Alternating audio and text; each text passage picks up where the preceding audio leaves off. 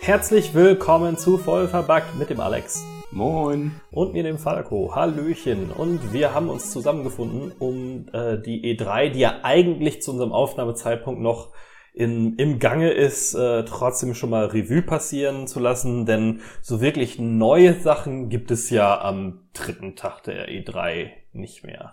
Ich sag, das stimmt. Wir hatten ja in unserer Auftaktfolge zur E3, wir haben ja eine Folge mit ähm, Prognosen und Vermutungen und so weiter schon aufgenommen, hatten mhm. wir ja auch schon angesprochen, dass es bei dieser E3, ja, auch so ein bisschen wie bei vorherigen E3s äh, auch, ja so ist, dass schon viel vor der eigentlichen Veranstaltung, also auch bevor die erste Pressekonferenz lief, schon ja geleakt wurde oder auf irgendwelche Arten und Weisen rausgekommen ist.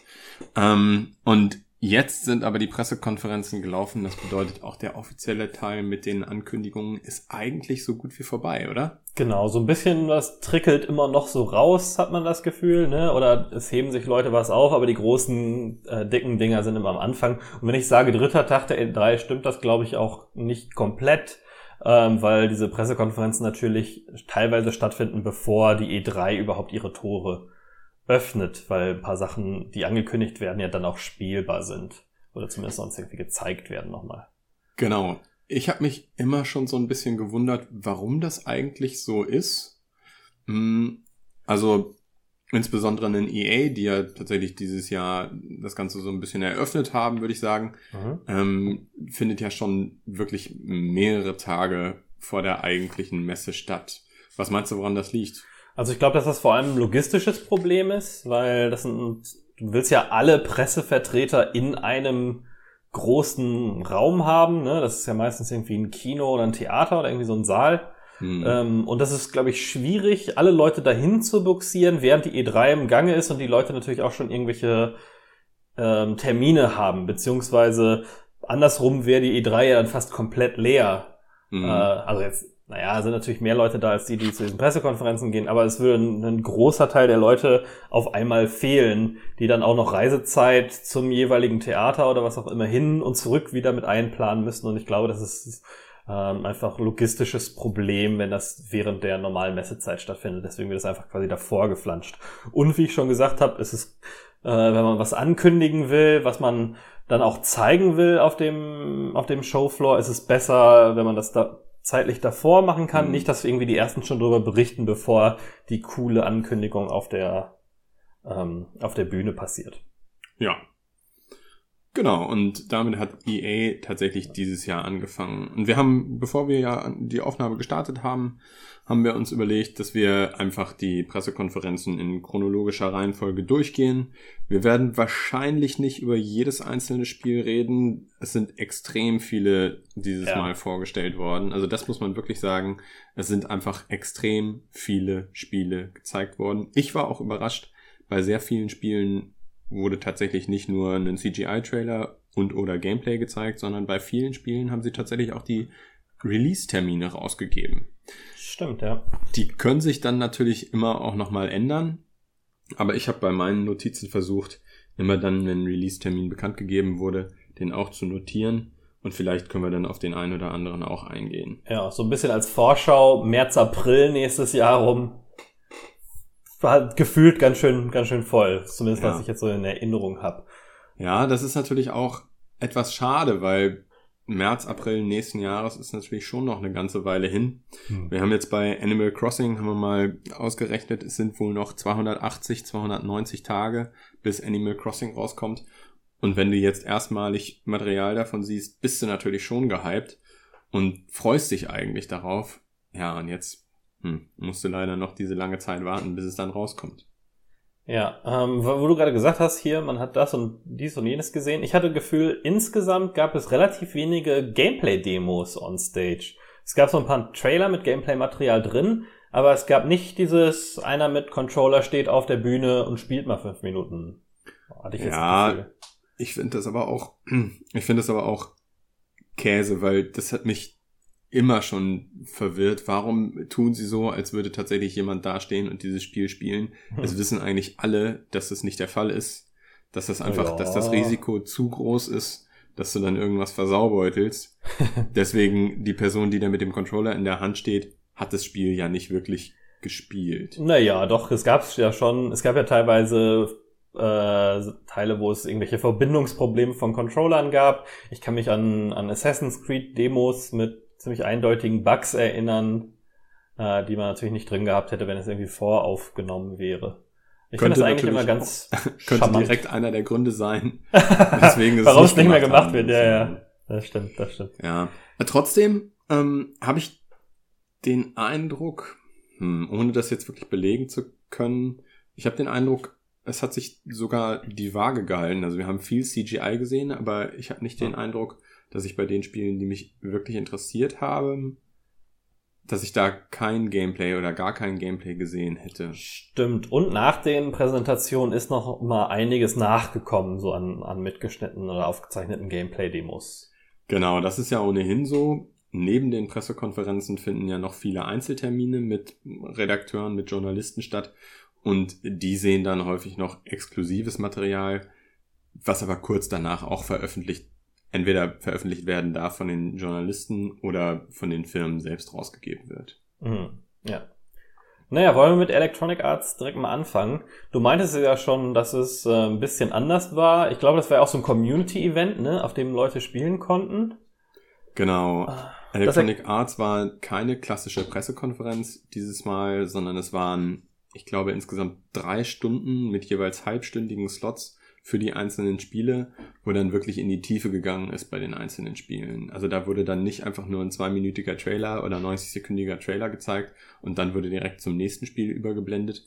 Nee, die haben sich für ihre einzelnen Titel wirklich Zeit genommen. Der Nachteil dabei ist allerdings, ähm, sie haben vorher schon direkt die, den, den Stundenplan, ein Schedule gezeigt und deswegen gab es überhaupt keine Überraschungen bei mhm. EA. Also es war schon vorher von vornherein völlig klar, welche Spiele sie zeigen würden und wann sie welche Spiele zeigen würden. Ja. Ähm, dadurch, dass das so ein Community-Event war, das beantwortet auch wieder mal so ein bisschen die Frage, die du vorher hattest, warum das so ist mit den, dass das vor der E3 stattfindet. In diesem spezifischen Fall haben sie sich wahrscheinlich den Sonntag ausgesucht, damit am Wochenende mehr normale Leute in Anführungsstrichen hin können. Ähm, die ja, die E3 findet ja sonst während der Arbeitszeit statt für viele Leute in Amerika mhm. gerade. Ja. Na, wollen wir den Stundenplan denn mal durchgehen, den das ihr uns da Können wir sehr gerne machen. Wobei ich allerdings zugeben muss, ich habe mir nicht die ganzen drei Stunden gegeben. Bei EA ist leider auch vieles dabei, was mich so überhaupt nicht interessiert. Also ich kann euch jetzt beispielsweise nicht sagen, was zu Madden oder zu FIFA angekündigt wurde. Ich habe auch ehrlicherweise Battlefield und Apex Legends nicht geschaut. Ja, äh, ich war noch viel schlimmer. Ich habe das ganze Ding überhaupt komplett ausgelassen und im Nachhinein hat mich so wenig davon interessiert, dass ich mir nur die Star Wars Jedi Fallen Order Demo angeguckt habe. Mhm. Also in der Reihenfolge war es, glaube ich, es ging mit ging mit Star Wars los, dann mhm. kam Apex Legends oder Battlefield, dann kamen die beiden Sportspiele und dann kam The Sims. The Sims habe ich mir tatsächlich auch noch angeguckt. Das war so eine Erweiterung zu Sims 4, ne?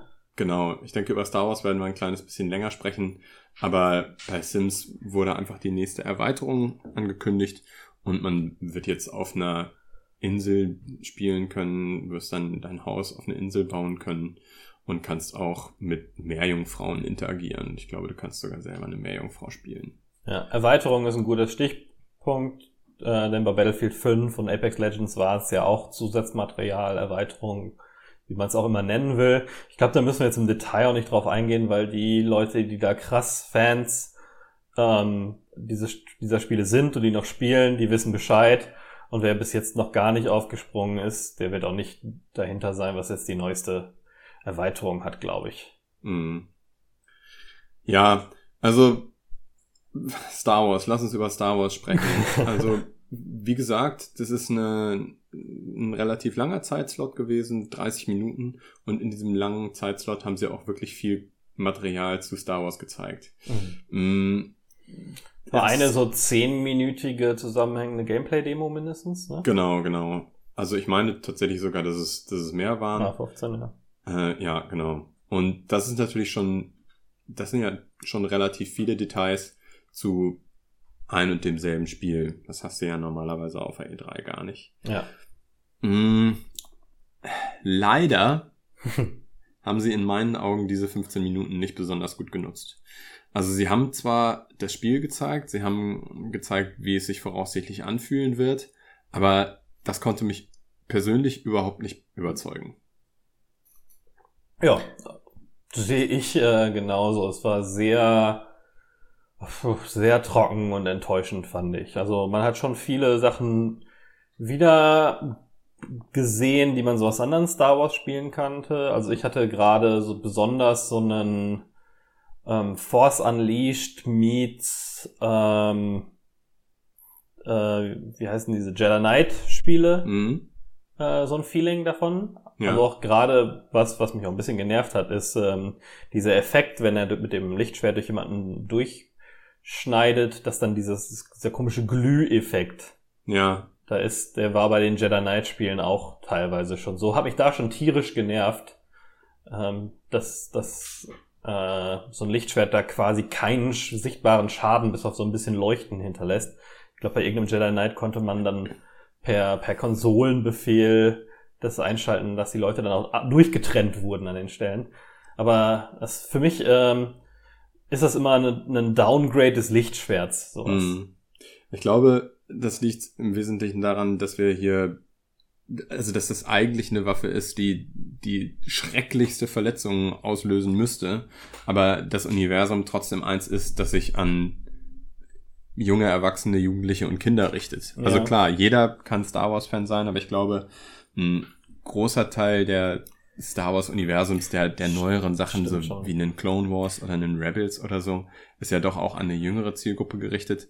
Deswegen, ich glaube auch dieses Spiel soll jetzt es nicht erst ab Disney-Marke 18 sein ist. oder ab 21 sein und deswegen kannst du eigentlich nicht zeigen, Ja, was ja. so ein Lichtschwert wirklich machen Muss würde. schon, muss schon Disney-kompatibel sein. Mhm. Aber davon ganz mal abgesehen, das größte Problem an dieser Demo war, dass ich da nichts gesehen habe, was ich nicht in anderen Spielen schon äh, gesehen habe. Also einen, einen Vibe äh, dieser anderen zwei Spiele, die ich gerade genannt habe, ist schon fast untertrieben, weil das sah teilweise identisch mit etwas besserer Grafik aus. Ähm, die Charaktere fand ich ziemlich hässlich, besonders Ja. die Wookiees sahen Ja. fast schon schlecht aus, also ziemlich schlecht. Ähm, Umgebung fand ich ganz hübsch, aber spielinhaltlich war das äh, echt abgelutschte 0815-Grütze. Ganz genau so, also sehe ich ganz genau so. Also ich habe direkt, nachdem ich es gesehen habe, habe ich gesagt, okay, für mich ist das ganz klar eine 2 von 10. Ähm, es war, es hat mich nichts wirklich begeistern können. Also die Grafik war es nicht, das Feeling war es nicht, die Kämpfe waren es nicht. Ich sehe das, sehe das genauso wie du. Die Charaktere waren einfach auch wirklich hässlich und ich fand insbesondere auch den, den Charakter, den du spielst, mit dem Mhm. du dich ja identifizieren sollst, den fand ich auch sehr hässlich. Viele Leute haben gesagt, das ist wie ein Uncharted Star Wars. Und ich bin aber der Meinung, Nee. dass es das genau nicht ist. Uncharted hat ja nicht von dem großartigen Gameplay gelebt. Uncharted hat von den Charakteren, von der Interaktion der Charaktere miteinander gelebt. Und auch so ein kleines bisschen von diesem Sense of Wonder, insofern, dass du Umgebungen erforschst, die irgendwie cool sind. Aber sie hatten jetzt hier die Möglichkeit, 10 Minuten, 15 Minuten Gameplay aus dem neuesten Star Wars Spiel zu zeigen. Und es war, war keine einzelne Einstellung, bei der ich gesagt hätte, wow, das zieht mir jetzt gerade die Schuhe aus. Das finde ich gerade richtig, richtig Ich beeindruckend. würde sogar behaupten, es hat nicht mal, nicht mal Uncharted Qualität. So von den Animationen her, du Mhm. bist ja ein großer Animations-Lover. Ja. Äh, Lover. Ja. Äh, ich, das, das hat mich eher an die, an die Jedi Knight Spiele erinnert. Ein bisschen besser als das, nicht ganz so Stock im Arsch, aber war schon sehr fade, wie sich das bewegt hat und nicht wirklich cool.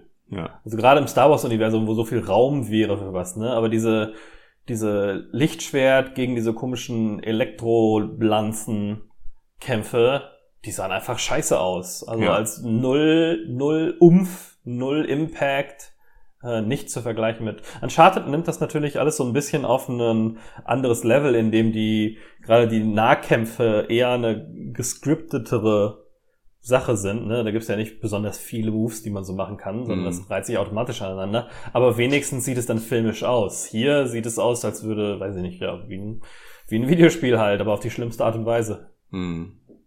Ja, also das ist leider war leider gar nichts. Ich hab, ich fand es auch sehr sehr lustig, dass die Entwickler direkt nachdem diese Präsentation war, weil sie natürlich auch das eher mäßige Feedback bekommen haben, gesagt haben, nee, nee, das ist gar nicht so schlauchig, das ist gar nicht so eingeschränkt, wie das in der Gameplay-Demo aussah. Das ist eigentlich ein viel, viel offeneres Spiel. Mhm. Ja, aber ganz im Ernst, wenn das so ist, warum zeigt ihr es dann nicht? Ja. Also, Also ihr habt doch diese Präsentation gemacht, ihr hattet doch die Möglichkeit, das Spiel so zu zeigen, wie es ist. Wenn ihr Genau. es so zeigt, wie es nicht ist, dann wird es natürlich auf einer völlig falschen Basis bewertet und das Ja. ist ja für alle Beteiligten blöd. Wenn es eine Open World ist, dann ist es schon wieder ein bisschen okayer, würde ich fast sagen. Aber was andere Spiele aus, aus linearen Levels rausbekommen, ist halt ein ganz anderes Niveau. Ja. Naja, lassen wir Electronic Arts hinter uns. Ich weiß, es gibt viele FIFA-Fans in Deutschland, aber ich kenne mich nicht besonders, mich nicht so besonders gut damit aus. Ähm, deswegen wollen wir zu Microsoft rüberspringen? Sehr gerne, sehr gerne. Microsoft, würde ich sagen, hat unterm Strich richtig, richtig abgeliefert. Also sie hatten wirklich extrem viele Ankündigungen. Wir werden sicherlich über einige auch noch sprechen. Jetzt schon zwei, drei Jahre in Folge, ne? Wo das so bei Microsoft abgeht. Sehr gute Ja, ja. Ich muss allerdings sagen, ich mache mir hier immer so eine Liste und dann schreibe ich mir auch zu den einzelnen Titeln auf, ob sie mich interessieren oder nicht. Mm, Ich muss zugeben, für mich war leider bei Microsoft fast gar nichts dabei. mhm. Ja. Also, ähm, wir können ja, bevor wir über die einzelnen Spiele reden, auch nochmal über das Drumherum reden, was Microsoft angekündigt hat. mhm. Also, sie haben zum einen gesagt, dass dieser Game Pass, den es ja für Xbox schon eine ganze Weile gibt, dass der jetzt auch für PC eingeführt werden soll. Ah. Also, sprich auch ein, ein Abo-Modell, Mhm. bei dem du, äh, ich glaube, bei dem werden monatlich neue Spiele freigeschaltet. Genau, ja. Und solange du zahlst, kannst du alle im Game Pass enthaltenen Spiele spielen. Genau, damit ist es ein bisschen anders als das äh, PS Plus von Sony, wo du ja nur, äh, wo du die Sachen hinzufügen kannst in dem Monat, in dem sie, in dem sie veröffentlicht werden oder hinzugefügt werden. Ähm, und dann kannst du sie so lange spielen, solange du das Abo hast. Ähm, aber du kannst nicht rückwirkend auf den, auf die gesamte Library sozusagen zugreifen. Und bei Microsoft ist das ein bisschen anders. Ähm, sind 10 Euro im Monat, glaube ich. Und ähm, du hast Zugriff auf alle Spiele, die jemals diesem Pass zu, hinzugefügt äh, wurden, auch in der Vergangenheit. Ähm, aber genau wie bei Sony kannst du die halt nicht mehr spielen, sobald das Abo abgelaufen ist. Mhm. Mhm. Sie haben auch noch ein Kombi-Paket aus Game Pass für PC, Game Pass für Xbox und Xbox Live angekündigt. Mhm. Also der Game Pass für PC soll bei 10 Dollar liegen und dieses Kombi-Paket soll eben dann nicht bei äh, 20 Dollar plus Xbox Live liegen, sondern das sind dann für alle drei Sachen zusammen nur 15 Dollar. Das Ja. ist für jemanden, der eine Xbox hat und einen PC hat, sicherlich ein ganz guter Deal. Ja, sehe ich auch so. Dann hat Microsoft seine Einkaufstour fortgeführt. Mhm. Also sie haben ja insbesondere letztes Jahr auch auf der E3 angekündigt, ich glaube, sie haben sieben Studios gekauft. Äh, Ja, inklusive dem, was wir gleich nennen werden, meine ich ja. Genau. Und dieses Jahr haben sie dann tatsächlich angekündigt, dass sie auch Double Fine, also die äh, Firma von Tim Schafer, Ja. äh, dass sie die auch noch gekauft haben. Das Das- bedeutet, die zukünftigen Spiele von Double Fine, wie zum Beispiel Psychonauts 2, werden dann unter Microsoft erscheinen. Kann meiner Meinung nach nur daran liegen, dass es denen nicht so gut geht. Ja, Ähm, ich glaube, die Dinger, die sie gemacht haben, waren keine großen Hits. Diese Mhm. Fig-Plattform ähm, läuft so mittelmäßig, glaube ich. Die Sachen, die sie publishen, die wollten ja ins Publishing gehen, sind auch so unter ferner liefen. Ich habe jetzt auch gerade auf Games Industry bis heute gesehen, dass ein Entwickler, der, der ähm, angekündigt war als ein, ein Partner des, des Double Fine Publishings, des Double Fine and Friends, oder irgendwie sowas heißt das, ähm, dass die da wieder raus sind, obwohl angeblich dass, äh, diese Deals, bestehende Deals nicht beeinflusst wurden von dem Microsoft-Deal, aber vielleicht Mhm. war das dann eine Option. Ähm, also ich glaube nicht, dass die da irgendwie viele heiße Eisen im Feuer hatten. Ich glaube, die hatten das ganz äh, gut nötig, gekauft zu werden von irgendwem. Ja, das kann sein. Das ist natürlich immer Ähm, also ich finde, das sieht man immer mit so einem lachenden und einem weinenden Auge. Auf der einen Seite ist es natürlich ganz cool, weil es durchaus sein kann, dass eine Firma nur deswegen überhaupt überlebt. Mhm. Und das ist natürlich also positiv zu bewerten, auf jeden Fall. Aber es besteht natürlich auch die Gefahr, dass die dann einfach, falls es, falls es doch nicht so läuft, wie es laufen soll, dass die vielleicht dicht gemacht werden. Ne? Ja. Ja, ja, ja. Naja, bin mal äh, gespannt. Aber ähm, gutes, gute Größe jetzt die Microsoft Studios. Auf jeden Fall. Naja, aber dann kam natürlich die, die Bombe sozusagen. Microsoft hm. hat sehr, sehr viele Details zur nächsten Xbox bekannt gegeben. Ja, ganz am Ende der Präsentation hat man über Project Scarlet gesprochen. Ähm, naja, und viele Details weiß ich nicht. Ähm, aber so ein bisschen was haben wir erfahren, ne?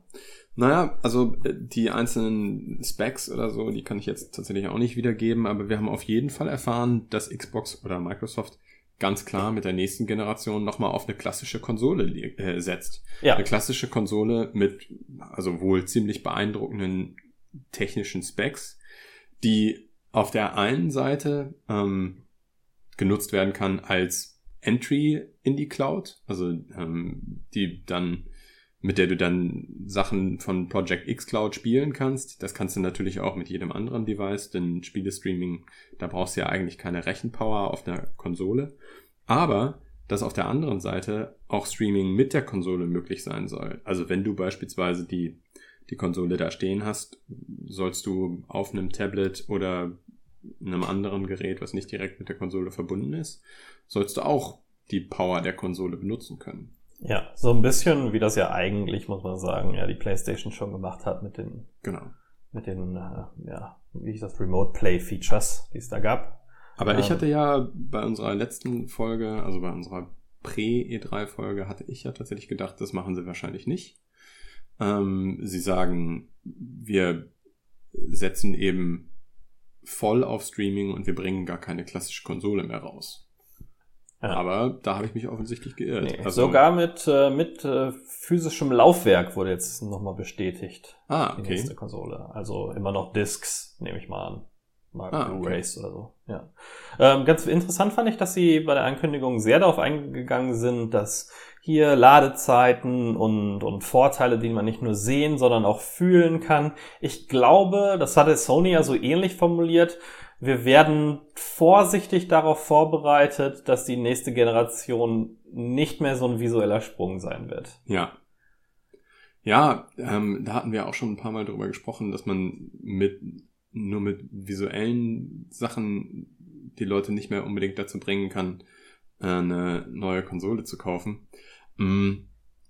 Aber ich finde trotzdem auch diese Quality of Life Improvements wie eben verringerte Ladezeiten finde ich beispielsweise auch echt cool. Also wenn man sich mhm. überlegt, wie viel Zeit man teilweise damit verbringt, einfach nur darauf zu warten, dass man wieder an die entsprechenden Stellen kommt. Gerade bei Spielen, wo du häufig stirbst, sind solche Ladezeiten immer krampf. Stimmt, ja. Ja, ja. Ähm, ja ich, ich finde, so viele Ladezeiten gibt es in Spielen gar nicht mehr, ähm, sobald man aber das Fast Traveln anfängt in diesen ganzen ja äh, Open World spielen, dann, dann geht's so richtig los. Aber ähm, kommunikativ klingt das alles schon sehr, sehr ähnlich zu dem, was Sony so gesagt hat über die PS5. Mhm. Und ich bin da, bin da auch absolut zufrieden mit. Also ähm, meiner Meinung nach kann das mit dem Streaming ruhig auch noch eine Weile dauern. Ich habe total Bock auf eine neue Konsolengeneration und es muss nicht jetzt sofort alles gestreamt werden.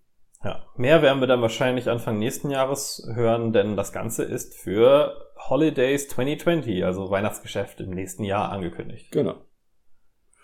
Genau. Dann vielleicht die Spiele. Ja, lass uns mal relativ schnell durchgehen, es sei denn, es gibt eins, worüber du ein bisschen mehr sprechen möchtest. Naja, wie gesagt, mich hat ja nichts total begeistert. Das, ja. was sicherlich für die meisten Leute relevant ist, Cyberpunk und die Ankündigung, dass Keanu Reeves, der aber ja auch mittlerweile überall mitmacht, dass Keanu Reeves ähm, da drin vorkommen wird. Er ist gerade so ein bisschen Everybody's Darling. Ich glaube, das ist zum, also das ist auch berechtigt. Ich glaube, das ist echt ein cooler Typ.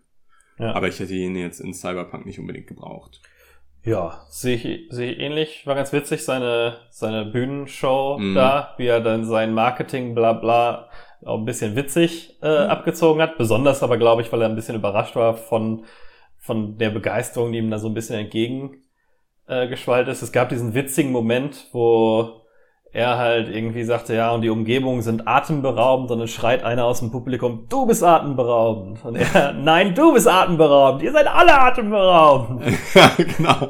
Das war ganz witzig. Dafür äh, werden wir jetzt allerdings konstant irgendwelche Leute in Pressekonferenzen haben, die dazwischen schreien. Ja. Das war schon bei Bethesda dann so, es war Ja. bei Ubisoft ziemlich schlimm.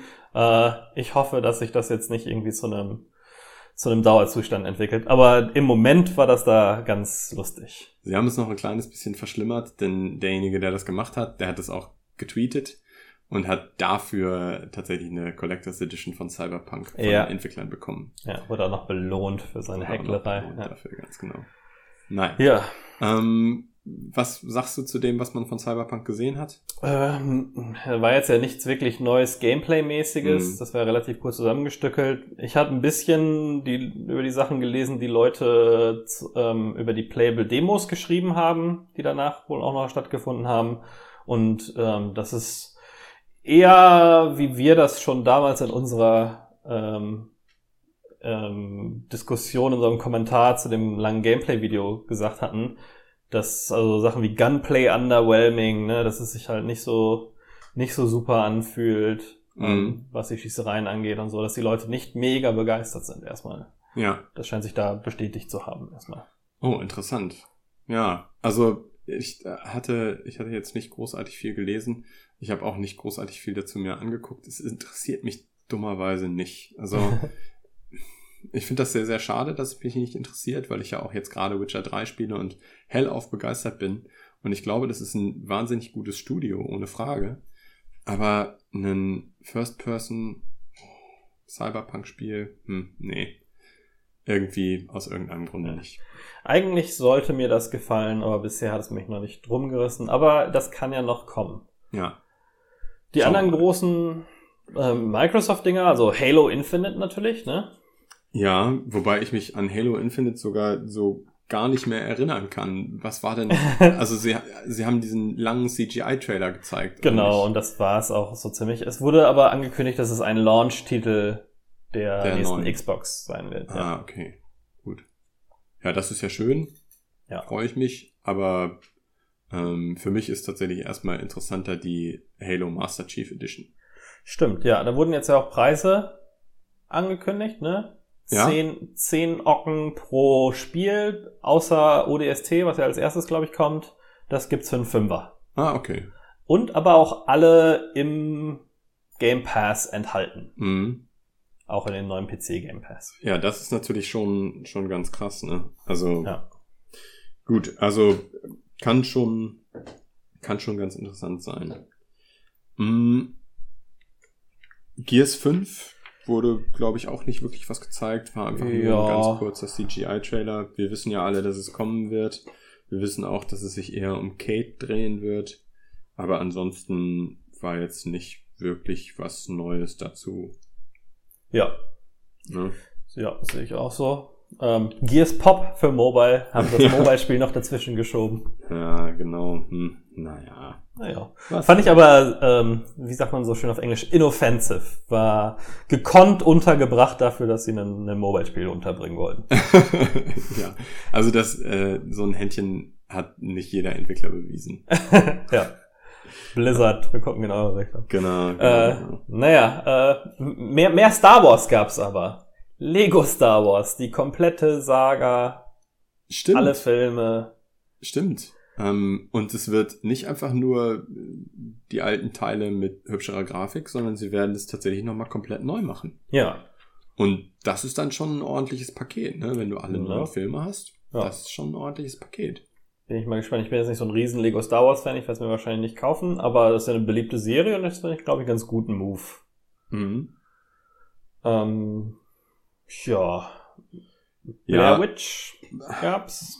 Blair Witch gab's zu sehen, aber mir ist noch gar nicht so richtig klar, was es für ein Spiel sein wird. Also Hast du Layers of Fear gespielt? nein. Ähm, das ist der gleiche Entwickler. Das ist so ein First-Person-Horrorspiel, so ein bisschen wie die, na, wie heißen die Dinger? Ähm, na, wie jedes First-Person-Horrorspiel. Da gibt's doch jetzt einige von diesen, du kannst nicht kämpfen, du versteckst Ah, dich okay. hauptsächlich vor Bösewichten, du hast irgendwie eine endliche Ressource, in dem Fall ist es, glaube ich, eine Videokamera. Ähm, da gibt's halt mittlerweile auch eine Gameplay-Video von. Und das ist, wie heißen die, Meteor Games oder so, ein Studio aus Polen, die halt auch die Layers of 4 Spiele Ah, okay. gemacht haben. Also es sehr auch in dem, so nach der Machart. Ja. Mm, diese Kooperation von From Software und George R. R. Martin. Ja, Elden, Ring. Ring. Ähm, ja, weiß man auch noch nicht so richtig, was man sich drunter vorstellen muss. Ne? Es Nee, ist sicherlich genau. ein From Software Game. Ja. Vielleicht mit ein bisschen mehr Story durch George R. R. Martin. Mhm. Aber eigentlich auch noch zu wenig bekannt davon, Ja. um gehypt zu sein. Im Trailer war ja gar nichts, das wäre quasi eine Logo-Enthüllung, ne? Ja. Ähm, Und auch an Details, die ich jetzt so gehört habe, war echt minimal. Man ist auf einem Pferd unterwegs und es gibt keine Städte, habe ich heute gelesen. und äh, wenn sich die Leute schon an solchen Details festhängen, äh, weiß man, da ist noch nicht viel ja. zu holen. Finde ich aber von der Kooperation her interessant. Ich finde es eigentlich schade, dass es kein anständiges Game of Thrones Game ist, weil es gibt meiner Meinung nach keine anständigen Game of Thrones Spiele. Es gibt so ein paar Mods, Absolut, ja. äh, die da ganz cool sind, aber dafür, dass es so eine große Franchise ist, so ein bisschen wie bei Avengers, wobei, da werden wir gleich noch irgendwann zu kommen, ähm, dass das ein bisschen verblüffend ist, dass es so eine Mega-Franchise ist, zu der es kein großes AAA-Spiel gibt. Ja, das ist tatsächlich merkwürdig. Also äh, wundert mich auch vor allen Dingen, weil Game of Thrones wäre die Zeit da gewesen, um das zu entwickeln. Also die Serie existiert ja jetzt auch schon seit etlichen Jahren, kurioserweise. Mm, Es gab ja auch immer mal wieder was, ne? Es gab die Telltale Adventures. Mhm. Hier deine, deine Blood Bowl-Freunde, äh, Ja. Cy- Cyanide, die hatten damals schon die Songs of Ice and Fire Lizenz ja, und haben dann auch zwei Spiele unter dem Namen Game of Thrones rausgebracht, die dann aber auf dem Buch basierten. aber die Ja. auch nicht wirklich cool waren. Nee, aber Cyanide macht ja auch ähm, B-Spiele, Ja, würde ich mal sagen. leider ja. Vielleicht A. Also das ist äh, tatsächlich ein bisschen merkwürdig. Und jetzt, wo die Serie abgedreht ist, ebbt der Hype natürlich auch ab. Das bedeutet, Hm. die Wahrscheinlichkeit, dass wir ein richtig, richtig gutes Spiel in dem Universum bekommen, ist erstmal kleiner geworden. Ja. Da bin ich aber mal umso mehr gespannt, was dann aus diesem Elden Ring-Spiel wird. Ja. Naja, ähm, ja, wollen wir noch so durchratteln durch die anderen Sachen oder gibt's noch was, wo du ausführlicher Also sprechen mh, möchtest? eigentlich, eigentlich nicht. Battletoads ist natürlich ein Fan-Favorite, Ja, witzig. aber auch äh, irgendwie ein bisschen merkwürdig, warum es eigentlich ein Fan-Favorite ist. Mm, Flight Simulator sieht echt gut aus. Angeblich Pentabytes an Kartendaten. Ja, das sah, das sah wirklich fantastisch aus, aber ich meine, äh, Flugzeugspiele und Rennspiele sehen immer ein bisschen besser aus, weil du weniger bewegliche Teile hast, als in einem Spiel, wo tatsächlich Menschen oder Tiere vorkommen. Ja. Also, ja, sieht schön aus, ist aber dann immer noch ein Flugsimulator. Hm. Ja. Age of Empires 2 Definitive Edition. Ja, sah jetzt nicht mal besonders gut aus. Ja. Sieht halt aus wie Age of Empires 2, finde ich. Neue Kampagne angeblich. Age of Empires 4 bestätigt, wird dran gearbeitet auf Hochtouren. Ja, hätte man was zeigen können, ne? Ja, hat haben sie man nicht. Gemacht. Äh, ich fand, ich fand noch besonders lustig Crossfire X. Ja, das wollte ich auch gerade sagen. Das ist doch so ein, ist das nicht ein, also Ist Nexon Free-to-Play-Spiel? ein unglaublich schlechter Counter-Strike-Klon, der auch noch richtig, richtig übel aussieht. Das Original Crossfire zumindest, ja, bei X weiß ich gar nicht. Ach so, gut, aber äh, trotz alledem, also es ist immer wieder sehr bedeutungsschwanger, dass es einfach nur einen aufwendigst produzierten CGI-Trailer zu sehen gibt, Ja. aber keine, keine Nanosekunde echtes Gameplay. Das hat aber eine interessante Geschichte, das Spiel äh, tatsächlich. Ja? Crossfire war erstens mal das umsatzstärkste Spiel der Welt, Mhm, lange Zeit lang. Ähm, halt in Korea fast ausschließlich den Umsatz aber gemacht. Ähm, ist halt ein Counter-Strike Free-to-Play-Klon, den es da schon seit Ewigkeiten gibt. Und an X haben äh, Remedy haben da mal eine Singleplayer-Kampagne zugebaut. Ah, richtig. die dann aber irgendwie doch jetzt separat rauskommen soll. Ich weiß es gar nicht so wirklich, aber das ist, ähm, das wurde dann nämlich nicht mehr irgendwie Teil von Crossfire X und na, bin mal gespannt, wenn das Gameplay da rauskommt. Das war, also das hatte, ähm, das fühlte sich so ein bisschen an wie World of Tanks Auf Ja. Xbox 360 damals. So von der Ankündigung her. Ah, okay. Ähm, so nach dem Niveau, ne? Hier Free-to-Play-Shooter, da, da, da. Bin mal gespannt. Ähm, ich glaube, dass das, dass das Schrott wird, aber das glaube ich auch. ja. Und ich finde, das hat einfach, also äh, zumindest im Westen hat diese Marke jetzt nicht unbedingt äh, so eine Zugkraft, dass man äh, irgendwelche Begeisterungsstürme Ja. auf einer Pressekonferenz damit ja, ja, auslösen ja, sollte. ja, ja, auf jeden Äh, Fall. Und ich finde diese mega CGI-Trailer dann auch echt ein bisschen irreführend. Ja, ist aber, ich äh. Typisch, typisch koreanische Firma, fand ich. Ja. Das machen die halt. Ja. Naja, Mm. Für mich war das im Wesentlichen Microsoft. Ah, Es ich habe dann auch ein paar Sachen, die ich noch runterreißen möchte. Ja, reiß runter. Wasteland 3 hatte irgendwie, äh, warum hat das so einen witzigen Ton? War das schon bei Wasteland 2 so? Meines Wissens nicht. Meines Das- Wissens äh, im Wasteland-Universum gar nicht bisher. Ich fand, die waren doch immer so ein bisschen Fallout, aber eine Nummer ernster. Ja, Ähm, fand ich, fand ich komisch. Ich bin sowieso schon abgeturnt von Wasteland und da habe ich jetzt null Interesse dran gehabt. ja, ja. Fand ich ein bisschen fehl am Platz. Ähm, Bleeding Edge, Spirit, Spiritfarer, habe ich nicht so viel zu sagen. 12 Minutes fand ich erstmal vom, ähm, vom Konzept her interessant. 12 Minutes war für mich sogar fast ein, ein Highlight der Microsoft-Konferenz, also weil einfach die anderen Sachen gar nichts für mich waren. Ich finde die Prämisse des Spiels total interessant und das, also das möchte ich mir auf jeden Fall angucken. Ich weiß nicht, wie lang das dann ist, aber die Idee finde ich total cool. Und ich Ja. will mehr darüber wissen. Also für Leute, die es nicht gesehen haben, ist es so eine Art täglich grüßt das Murmeltier mäßige Geschichte, nur, nur darker. Du Mhm. wirst halt irgendwie angegriffen in deinem Haus, du und deine Frau, glaube ich. Mhm. Und dann spielen sich halt die gleichen zwölf Minuten. Daher der Name immer anders ab, je nachdem, wie du reagierst. Und du kannst halt deine Erinnerungen aus den vorherigen Malen mit reinnehmen. So habe ich das zumindest verstanden. Genau, ja. Ähm, und ansonsten auf meiner Liste der letzte Punkt ist dann Lego in Forza Horizon 4. Ja, und ich fand das ja damals schon extrem cool, als sie in Forza Horizon 3 Hot Wheels drinne hatten. Oh ich ja. Ah, Ich finde das auch mit, äh, mit Lego, finde ich, das ist eine super Kooperation. Äh, Forza Horizon, das sind sowieso echt extrem coole Spiele. Äh, Die sind nicht so bierernst. Die sehen trotzdem wunderbar aus. Ähm, ich habe keins selber gespielt, aber ich habe es ein, ein paar Mal Ja. gesehen. Ich Das war so ein bisschen meine Befürchtung. Nett. Aber das, was du gerade sagtest, wie groß ist denn die, der, die Überschneidung zwischen diesen beiden Fanbases? So, Zwischen Forza Gedanke. und Lego. Ja. Naja, das Ding ist, mh, Lego ist gigantisch. Lego ist äh, riesig und ich glaube, es gibt auf diesem Planeten nur zwei Kinder, die nicht mit Lego gespielt haben. Das Ähm, stimmt. Und alle anderen kennen Lego. Die Frage ist, wie, wie ernst nehmen die Leute das, wenn sie ihr Rennspiel spielen? Ist es okay für sie, wenn da auch mal Lego auftaucht? Aber Hm. ich finde, das, das geht schon in Ordnung. Und wie, wie beliebt Lego tatsächlich auch bei Gamern ist, sieht man doch auch daran, dass diese, wie heißt das, Traveler's Tales? Mhm. Äh, dass diese Lego-Spiele wirklich in einer gigantischen Menge rauskommen und das jetzt auch tatsächlich nochmal für Star Wars, obwohl sie die alten Filme schon abgedeckt haben, nochmal eine neue Star Wars Edition von Lego rauskommt.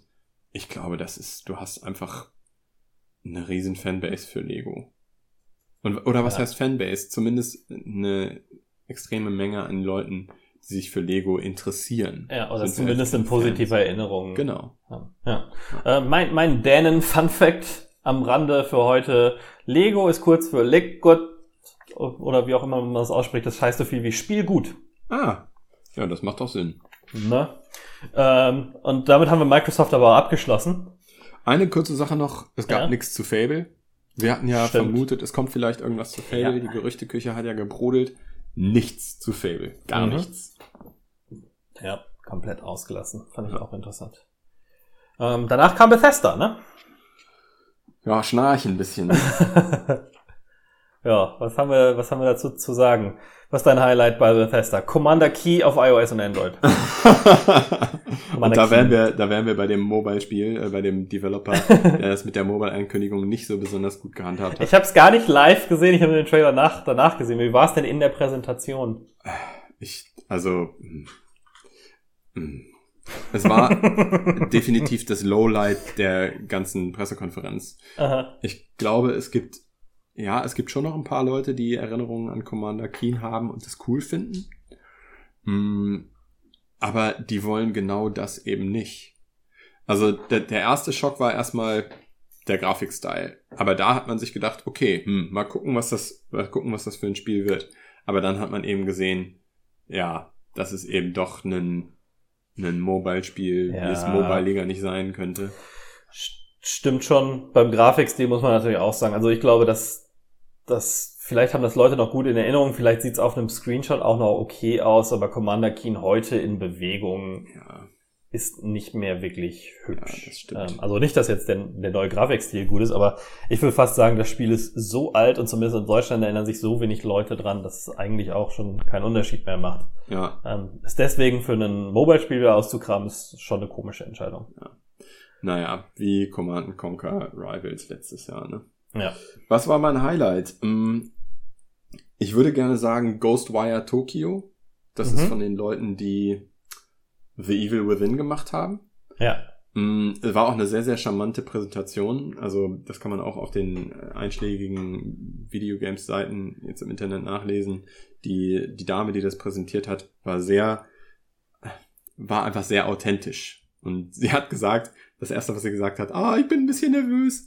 Ähm, das war schon ganz lustig, aber leider hat man von dem Spiel selber nicht viel gesehen außer einem CGI-Trailer. Also könnte cool sein, sah Ja. irgendwie mysteriös aus. Mm, Aber weil man zu wenig drüber weiß, kann ich eigentlich auch nicht sagen, dass es mein Highlight war. Alles andere hat mich jedenfalls überhaupt nicht interessiert von der Konferenz. Ikumi Nakamura ist die, die Game Designerin des Spiels. Das war echt ganz, ganz lustig und die ist danach auch so ein bisschen Gamers Darling geworden. Mhm, ich habe genau. äh, heute eine schöne Zeichnung gesehen von ihr und Keanu Reeves so nebeneinander als die beiden, die beiden Mini-Stars der E3. Ja. ja, auf jeden Fall.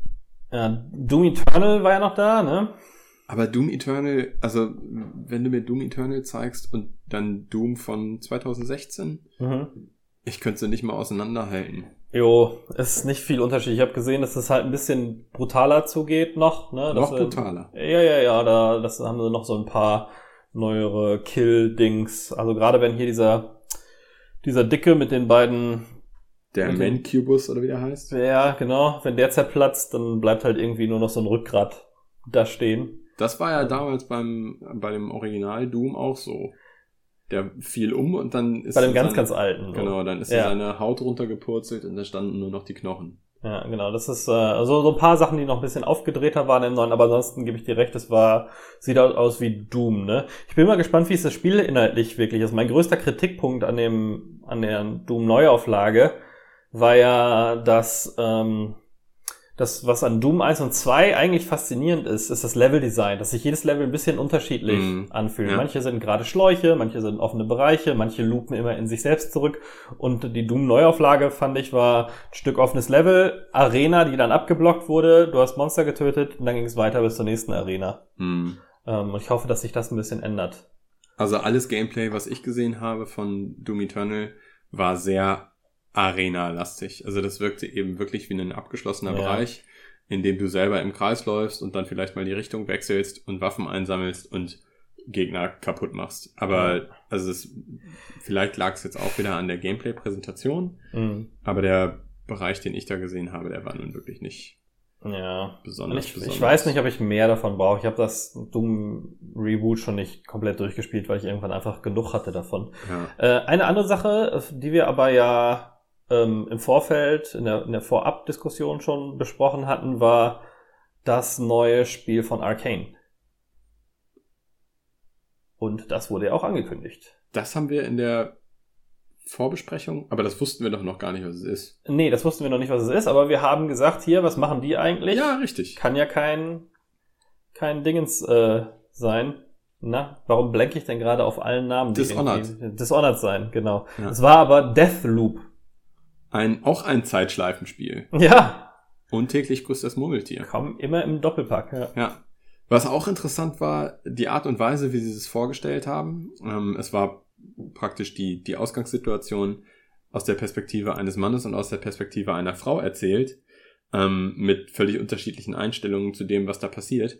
Genau den gleichen Kniff haben übrigens die State of Decay Leute für die Erweiterung von State of Decay 2 verwendet. Das war genauso, dass es zwei Personen waren, die jetzt die, das Setup dieser äh, Erweiterung aus unterschiedlichen Blickwinkeln erzählt haben. Auch wieder ein, ein Mann und eine Frau. Kurioserweise auch ein äh, eurasischer Mann und eine äh, dunkelhäutige Frau. Bei Deathloop war es genauso. äh, und gab es nicht, wie, wie hießen das? Äh, es gab doch vor nicht allzu langer Zeit einen Trailer, ich habe gerade separat versucht, das zu googeln. Ähm, einen Multiplayer-Shooter, wo man auch mehrere Zeitschleifen hat, die gleichzeitig laufen. Und man sich dann immer selber, also den tötet, der einen vorher getötet hätte. Weißt du, was ich meine? Nee. also, äh, okay. Ähm, ich kann mich jetzt gerade nicht an den Namen erinnern, ich finde es gleich noch raus. Das ist eine, eine Ankündigung für einen Multiplayer-Shooter, in dem du quasi eins gegen eins gegen den anderen spielst. Mhm. Und ähm, wenn du äh, getötet wirst, kannst du dich trotzdem noch weiter bewegen, um quasi zu bestimmen, was du gemacht hättest, wenn du nicht getötet werden wurdest. Dann springen beide wieder auf Anfang zurück, fangen wieder an zu spielen, während Kopien ihres vorherigen Ichs quasi in der Map rumlaufen und du kannst dann zum Beispiel die Version des Gegners töten, die deine vorherige Version getötet hast, so dass du gar nicht getötet wirst und dann weiterspielst an der Stelle. Das ist ja völlig verrückt, das habe ich und noch gar nicht gehört. Dann leert sich das so übereinander, dass es quasi ähm, mit jeder Wiederholung strategischer wird. Und dann hatte das Ganze noch so eine, ich meine, es hätte noch so eine Football-Komponente gehabt, dass man irgendwas im Ziel bringen musste. Das klingt ziemlich interessant. Ja. Versuch das mal rauszufinden, was das ist. Ja, du kannst ja mal erklären zu dem, was wir sonst noch äh, jetzt über, über Deathloop wissen, was ja nicht so viel ist. Nee, es ist tatsächlich nicht so viel. Also es wirkt so, als wären, wären beide Assassinen und äh, der eine möchte den Status quo erhalten. Ich glaube, die Frau möchte den Status quo erhalten. Ähm, und der Mann möchte den, den Kreis brechen oder das Schema brechen ähm, und möchte ausbrechen aus dieser aus diesem, diesem Loop. So habe ich es zumindest verstanden. Und es ist aber auch so, sobald der eine den anderen gekillt hat, wird alles wieder auf Anfang gedreht und es geht wieder von vorne los. Und das ist tatsächlich schon alles, was ich darüber weiß. Ich glaube, sie ist mehr so ein bisschen Sniper-mäßig unterwegs, aber vielleicht hat man da auch die Wahlfreiheit, wie man sich verhält. Äh, und er ist so ein bisschen brachialer unterwegs. Da könnte ich mich aber auch irren. Aber ansonsten war kein Gameplay zu sehen oder so, soweit ich weiß. Hm. Äh, sondern es war auch eher ein CGI-Trailer. Das bedeutet, es bleibt ja dann immer etwas obskur. Ja. Ähm, ich habe es jetzt leider nicht äh, rausgefunden. Und wie gesagt, das über Deathloop wissen wir nicht so viel. Also. Nicht, dass das das gleiche Spiel ist und wir das irgendwie schon vorher mal gehört haben. Das kann sein, keine Ahnung. Ähm, ansonsten, Bethesda hat viel zu ihren bestehenden Spielen gesagt. Also Rage 2 bekommt eine Erweiterung. Ähm, Wolfenstein bekommt einen neuen Teil, der stark auf Koop setzt, aber auch das war ja vorher schon angekündigt worden. Das ist Wolfenstein Youngblood. Erscheint auch sehr, sehr bald. Ne? Äh, Wolfenstein Youngblood erscheint schon Ende Juli. Dann ähm, haben sie ein bisschen was zu Elder Scrolls Online erzählt. Und sie haben Stellung genommen zu Fallout 76. Sie haben tatsächlich sich vors Publikum gestellt und haben gesagt, jo, wir haben einiges falsch gemacht und ihr habt uns zu Recht oh. gesagt, dass wir einiges falsch gemacht haben. Ähm, und deswegen wird jetzt in einer nächsten Erweiterung zu Fallout 76 werden NPCs zurückkommen. Ha. Sie werden NPCs einführen, sie werden Storylinien einführen, sie werden Dialoge mit verschiedenen Auswahlmöglichkeiten, also mit Dialogoptionen werden sie einführen. Vieles von dem, was die Leute ja schmerzlich vermisst haben in Fallout 76. Und ähm, das finde ich schon ziemlich gut. Ich glaube, es läuft jetzt gerade auch so eine gratis Trial-Woche. Das bedeutet, man kann sich das jetzt auch einfach mal runterladen und ausprobieren. Das ist, ja schon, das ist ja schon naja, ein Zeichen, dass man zumindest das Gefühl hat, man hat so ein bisschen behoben, ne? Ja. Ja. Finde ich aber auch eigentlich ein gutes Signal. Ähm, ich finde es ja eigentlich schade, wenn ein Spiel scheitert. Es sei denn, das Spiel ist wirklich völlig, völlig, völlig bescheuert. Mhm. Aber Bethesda hat sicherlich eine Menge Herzblut auch in Fallout 76 gesteckt. Deswegen, eigentlich würde ich mich ja freuen, wenn es ein Multiplayer Fallout gibt, was so ist, wie die Leute sich das wünschen. Und insofern ist es ja eigentlich zu begrüßen, dass sie das, dass sie das jetzt verändern und vielleicht bekommen dann die Fans auch immer noch genau das Fallout, genau das Multiplayer Fallout, was sie haben wollen. Ja. Insofern ist es ja gut, wenn so eine Firma auf das Feedback hört. Ja, wobei mich ein bisschen nervt, dass sie quasi dafür belohnt wurden, das Spiel so nach die Taktik, ja, wir packen es mal raus, dann verkauft es sich schon so ein bisschen, dann kriegen wir Geld rein und dann machen wir es irgendwann später fertig. Ich weiß nicht, ob das bei, bei Fallout 76 jetzt wirklich zutrifft. Die haben schon ziemlich viel Kritik dafür einstecken müssen. Ich glaube, die haben, ich glaube, die sind kurz davor, dass sie die Fallout-Marke nachhaltig beschädigt haben. Und ähm, insofern, wenn sie das Eisen jetzt nochmal aus dem Feuer ziehen, dann kann man ihnen, kann man sie eigentlich beglückwünschen, weil sie schon ziemlich viel, mh, hm, ziemlich viel verkackt haben mit Fallout 76. Also ich glaube, niemand würde im Nachhinein sagen, nur weil jetzt auch NPCs ins Spiel kommen, das ist super gelaufen. Ja. ja. Ganz witzig, dass ja am Anfang die Abwesenheit von NPCs quasi als Feature mal genannt wurde. Ne? So. ja. Hm. Ihr seid, es braucht keine NPCs, weil es ja die Spieler hat. Ja, ja, naja. Ich habe das Spiel übrigens gefunden. Ernsthaft? Ja. Und äh, jetzt mir auch klar, warum es so schwierig war, das hier rauszugoogeln. Ähm, denn gezeigt hat mir das ein Freund auf einer Messe. Das ist noch in, in Dev, aber hat schon eine Steam-Page. Äh, Quantum League heißt es, von NGD ah. Studios. Die könntest du auch noch aus unserer Gamigo-Zeit äh, kennen. Das sind direkt nur Online. Sagt Entwickler. Nichts, nein. Ähm, eins der, der alten Gamigo-Spiele. Äh, ja. Ein äh, argentinisches Studio, jetzt auch unter neuer Leitung. Ein Freund mhm. von mir, den ich von einem anderer, von einer anderen Firma kenne, ist jetzt da der Chef. Ähm, und der hat mir das auf der GDC gezeigt. Ähm, und das fand ich ein extrem cooles äh, Konzept. Und ist, glaube ich, dabei nicht groß durch die Presse gegangen, ähm, weil es halt ein kleines argentinisches Studio mhm. ist. Aber ey, äh, Deathloop, ne? Nicht, dass das, nicht, dass das so ist wie die, wie ja. die das. das. Das würde mir voll leid tun für dieses ja. kleine Studio, was sich mal so richtig was traut. Ja. Das ist ein, ein, ein First-Person-Shooter, wie gesagt, hat so ein bisschen so eine buntere Optik, so mhm. Rocket League-mäßigere Optik, aber halt, ne, schon, schon First-Person-Shooter Menschen und so. Ähm, und genau das Konzept, wie ich es halt gerade erklärt habe, ähm, dass es, dass es einer gegen einen und ich glaube auch zwei gegen zwei sind und du halt diese ständigen Time Loops hast. Ja. Also es klingt auf jeden Fall echt spannend. Ähm, da sollten wir uns, das sollten wir im, äh, im Blick behalten. Ja. Da haben wir den Mega Scoop hier. Auf jeden Fall. Wenn das das, das gleiche ist. Naja, äh, ja. Das also, war's sonst aber auch, ne? Zu dem Zeitpunkt habe ich wirklich gedacht, ist irgendwas mit mir falsch? Ich bis bis zu dem Zeitpunkt, also bis Bethesda gelaufen war, habe ich gedacht, jetzt habe ich drei Pressekonferenzen auf der E3 gesehen, wenn man EA dazu zählt, und ich bin mhm. noch noch überhaupt nicht so richtig begeistert. Ich habe noch gar kein Spiel gefunden, wo so richtig ein, ein Kaufwunsch entstanden ist. Ja. Aber dann kam tatsächlich Devolver mhm. Und Devolver macht ja eigentlich eher so eine Spaßpressekonferenz. Aber die ja. ersten drei Spiele, die die gezeigt haben, fand ich gleich alle interessant. ja, können wir gleich mal zu kommen. Äh, kurz zu dem zum Format. Äh, Devolver macht ja oft so eine Fake-Pressekonferenz, ne? Also die letzten zwei Jahre zumindest. Sehr auf lustig getrimmt, mit diesem völlig, dieser völlig überdrehten CEO-Darstellerin. Ähm, ich weiß gar nicht, Nina was Struthers. Ja, das sind alles gar keine echten äh, Devolver-Angestellten, oder? Nee, das sind alles Schauspieler. Ähm, äh, aber immer sehr lustig gemacht. Und dieses Mal haben sie das im Stil eines Nintendo Directs gemacht und da auch so Stilelemente direkt übernommen. Äh, das war, sehr, sehr witzig. Mein Problem ist immer bei diesen Devolver-Konferenzen, der Witz geht mir immer so nach 20 bis 30 Minuten langsam auf die Nerven. Ja, das Gute ist, sie sind normalerweise auch nicht länger. Stimmt, ja. Also, ähm, ich gebe dir recht, der, der Humor ist auch nicht hundertprozentig mein Fall.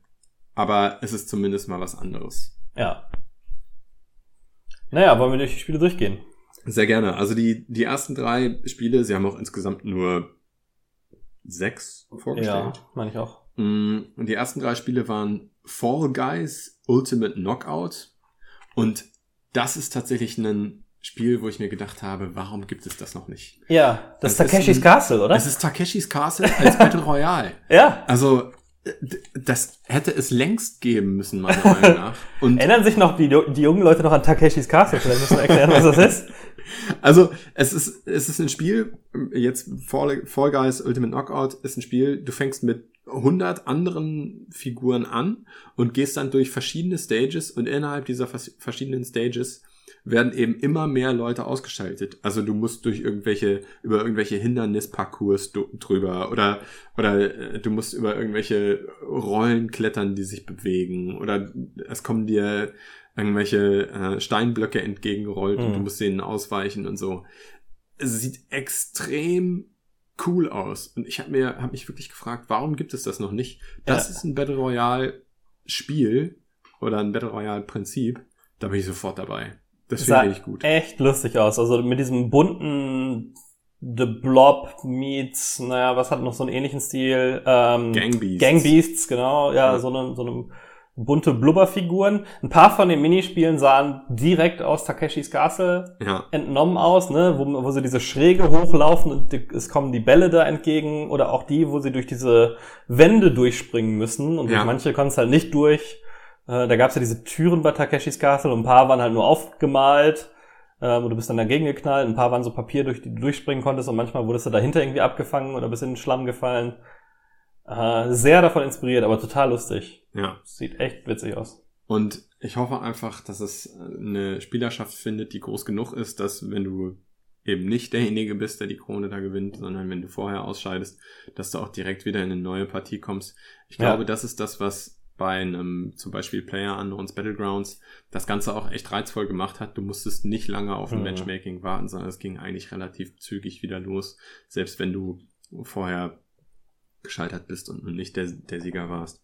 Ja, und es fühlt sich aber umso besser an für die Leute, die unter den letzten 10, 20 dabei sind, Genau. weil das Gefühl hast, so, oh, all die anderen sind schon ausgeschieden. Ja, also das möchte ich mir auf jeden Fall angucken. Es kommt leider auch erst ähm, Anfang 2020 raus. Mhm, ja. Das nächste war Devolver Bootleg, muss man nicht großartig darüber sprechen, ist aber eine witzige Idee gewesen. Devolver hat ja schon eine ganze Reihe an Spielen rausgebracht und Devolver Bootleg ist jetzt sozusagen eine Sammlung aus Bootleg-Versionen von diesen Spielen. Also Genau. sie nehmen ihre eigenen Spiele nochmal so ein bisschen äh, aufs Korn und Ja. geben so, bringen so eine Kollektion mit abgespeckten Varianten raus. Bisschen absichtlich schlechte Mini-Version der ganzen Sache, ne? Genau. Ähm, kostet auch so gut wie nichts, ist irgendwie äh, 4 Euro auf Steam, gerade ganz witzig. Ich hatte es vorhin schon mal bei uns in die Gruppe gepostet, ist im Moment 1% off drauf. Es kostet also nur noch 3,95 statt 3,99. Genau. Fand ich ganz witzig, ja. Ja, das ist echt Ähm, super. Und die Ankündigung war auch ganz lustig gemacht, ne? Das war, Ja, das, also sie haben eben mit diesem äh, Bootleg-Gedanken gespielt. Also das, das ja, genau, es ist so aufgezogen, als wäre es so eine G2A-mäßige ja, Geschichte und gesagt, du kannst dann nie auf die Webseite gehen, die ganz, wie haben sie es formuliert, äh, die dann ganz unironisch auf eine Steam-Seite weiter verlinkt oder so. genau. Ja, war ganz gut. Ja. Und das, das dritte ähm, war Carry-On.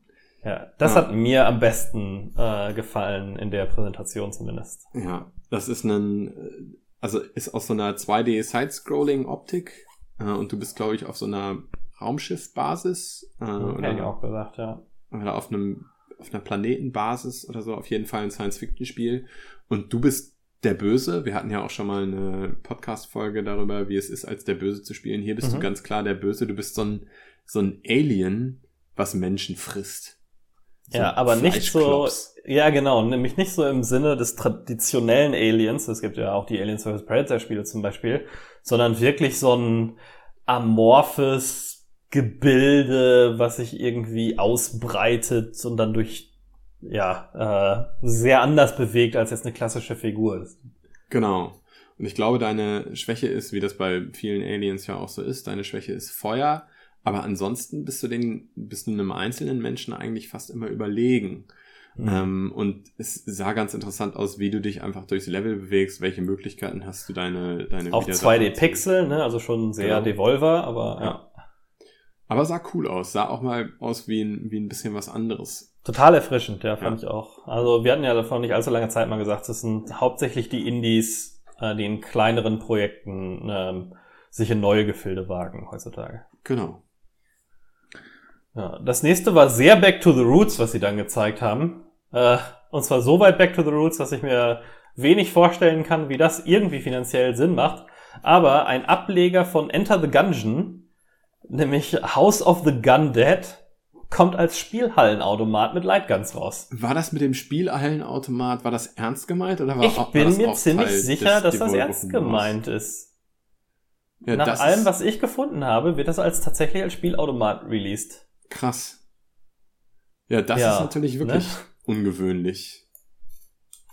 Aber ich, ich weiß nicht genau, gibt es denn noch genug Spielhallen, wo sie das dann machen können? das ist äh, das ist genau das, was ich äh, was ich mich auch frage. Ist jetzt nicht so, dass irgendwie in also in den USA gibt es wohl schon noch ein paar, ähm, aber jetzt weit verbreitet ist das nicht mehr. Vielleicht hat es jetzt im Moment so ein bisschen ein Comeback, weil es ja so ein paar VR-Arcades gibt ja. die aus dem, aus dem Boden sprießt. Also aus dem Boden sprießen ist vielleicht übertrieben, aber schon deutlich häufiger sind als ähm, also in oder in Ländern, wo es keine Arcades mehr gab, jetzt teilweise die wieder zurückbringen, so ein bisschen, ne? Mhm.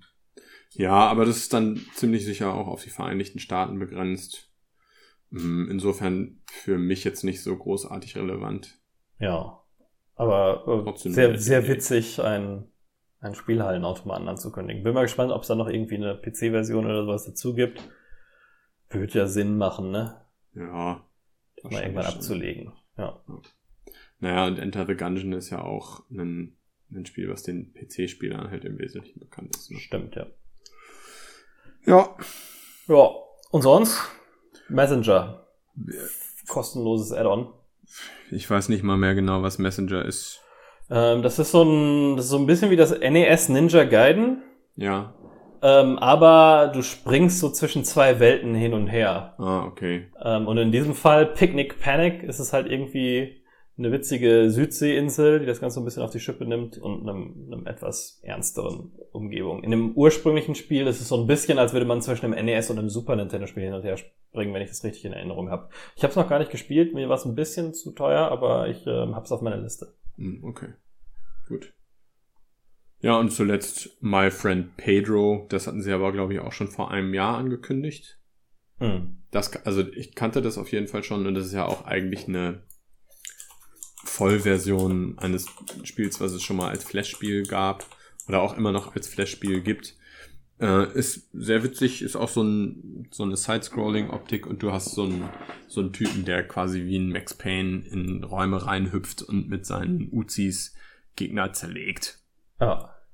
Und dein Freund Pedro ist, meine ich, eine Banane, die, die dir vom Gesicht rumfliegt.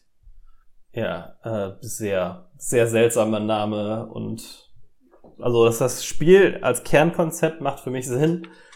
Ähm, warum es diese Weirdness darum herum hat, weiß ich nicht, aber vielleicht macht es ja mehr Sinn, wenn man es spielt. Ja. Aber es sieht ganz cool aus zumindest. Ja. Ich weiß nicht, das sieht ganz cool in Trailern aus, habe ich das Gefühl, aber am Ende des Trailers denke ich schon immer so, äh, das eine Stunde am Stück zu machen, hm. weiß ich nicht, ob das dann noch interessant ist. Ja, ja, genau. Vermutlich nicht. Ja. Du, jetzt müssen wir aber mal langsam hier ein bisschen Gas geben. Wir müssen auf jeden Fall ein bisschen Gas geben. Ich glaube, wir müssen uns bei den anderen Pressekonferenzen wirklich auf die Highlights beschränken. Ich ja. glaube, wir haben auch äh, Star Wars Fallen Order haben wir viel zu lange darüber diskutiert.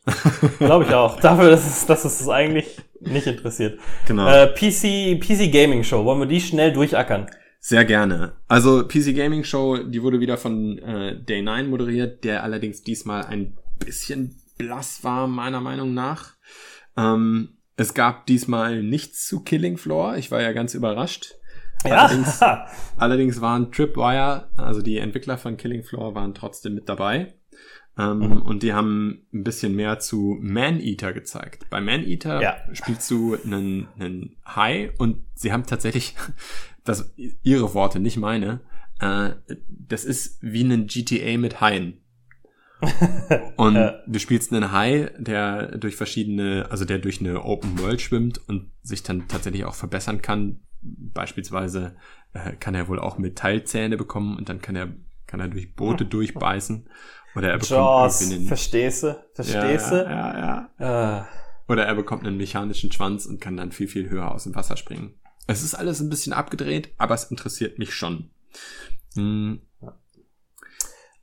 Auto-Chess ist gerade ein mega Hype, ne? Ich habe das Gefühl, es kommen 50 Auto-Chess-Spiele raus. Genau, und es geht mir viel zu schnell. Ich weiß noch nicht mal so richtig, was es überhaupt, was Auto-Chess überhaupt für ein Spielprinzip ist. Ja, ich jetzt- auch nur so grob. Das ist so eine Art Chess, also eine Art Schach, die sich von selber spielt. Nur, Genau. dass du halt hunderte von, na nicht hunderte, aber Dutzende von Figuren hast, aller, aller ähm, MOBA, musst du halt quasi deine Champions kennen, stellst sie dann auf und dann läuft es aber für sich und ich glaube, du spielst auch irgendwie gleichzeitig mehrere Partien. Und deine wesentliche Leistung ist es tatsächlich, die, deine Truppen auszuwählen. Ja, und die Aufstellung auch. Zeitpunkt die richtige Truppen, die richtigen Truppen aufzustellen. Genau. Genau. Und das war auch, mh, fand ich, der, der einzige cringeworthy Auftritt, der mir so in Erinnerung geblieben ist. Das wurde nämlich auch von einem asiatischen Herren vorgestellt, der nur sehr, sehr gebrochenes Englisch gesprochen hat. Ja. Und Ist das das Auto-Chess, was von dem Erfinder von Auto-Chess ist? Das ist ja wie alles in dieser Richtung erstmal Mod gewesen. Und daraus machen jetzt irgendwie drei verschiedene Leute echte Spiele. ich weiß es nicht genau. Es könnte sein. Auf jeden Fall ist es ein, äh, ein Mobile-Spiel, was sie jetzt auf PC rausbringen. Okay. Hm. Ja. Naja, Nein. was hat dir besonders gut gefallen? Was sind so deine zwei, drei Highlights? Von der PC Gaming Ja. Conference, ich würde sagen, Maneater ist auf jeden Fall dabei. Mhm. Telling Lies finde ich interessant, weil Telling Lies die quasi Fortsetzung von Her Story ist. Mhm. Und Her Story war so ein äh, Spiel, wo du eigentlich nur ähm, Live-Aufnahmen, also Videoaufnahmen von der Vernehmung von einer Schauspielerin äh, dir angucken konntest und darüber dir erschließen musstest, was, was passiert war, also wer der, der Mörder war. Ähm, das fand ich ganz interessant. Und dann, ja, was fand ich noch interessant? Evil Genius 2. Ja. Wir haben in unserer ähm, sei der böse Folge tatsächlich auch über Evil Genius 1 gesprochen und Mhm. ich hätte nie gedacht, dass dafür mal ein zweiter Teil erscheint. Aber es hat sich doch jetzt jemand ein Herz gefasst und bringt einen zweiten Teil dazu raus. Ähm, Prämisse ist wohl ziemlich genau dieselbe wie bei Evil Genius 1. Also du bist eben einfach der Böse und baust dir eine, du baust dir eine Basis auf, eine Untergrundbasis und äh, sporadisch können immer mal wieder Helden diese Basis infiltrieren. Und du musst eben dafür sorgen, dass deine Schergen diese Helden in die Schranken verweisen oder dass die Helden in irgendwelchen Fallen landen. Es ist schon sehr ähnlich wie ein Dungeon Keeper, nur mit so einem äh, augenzwinkenden 60s-Vibe.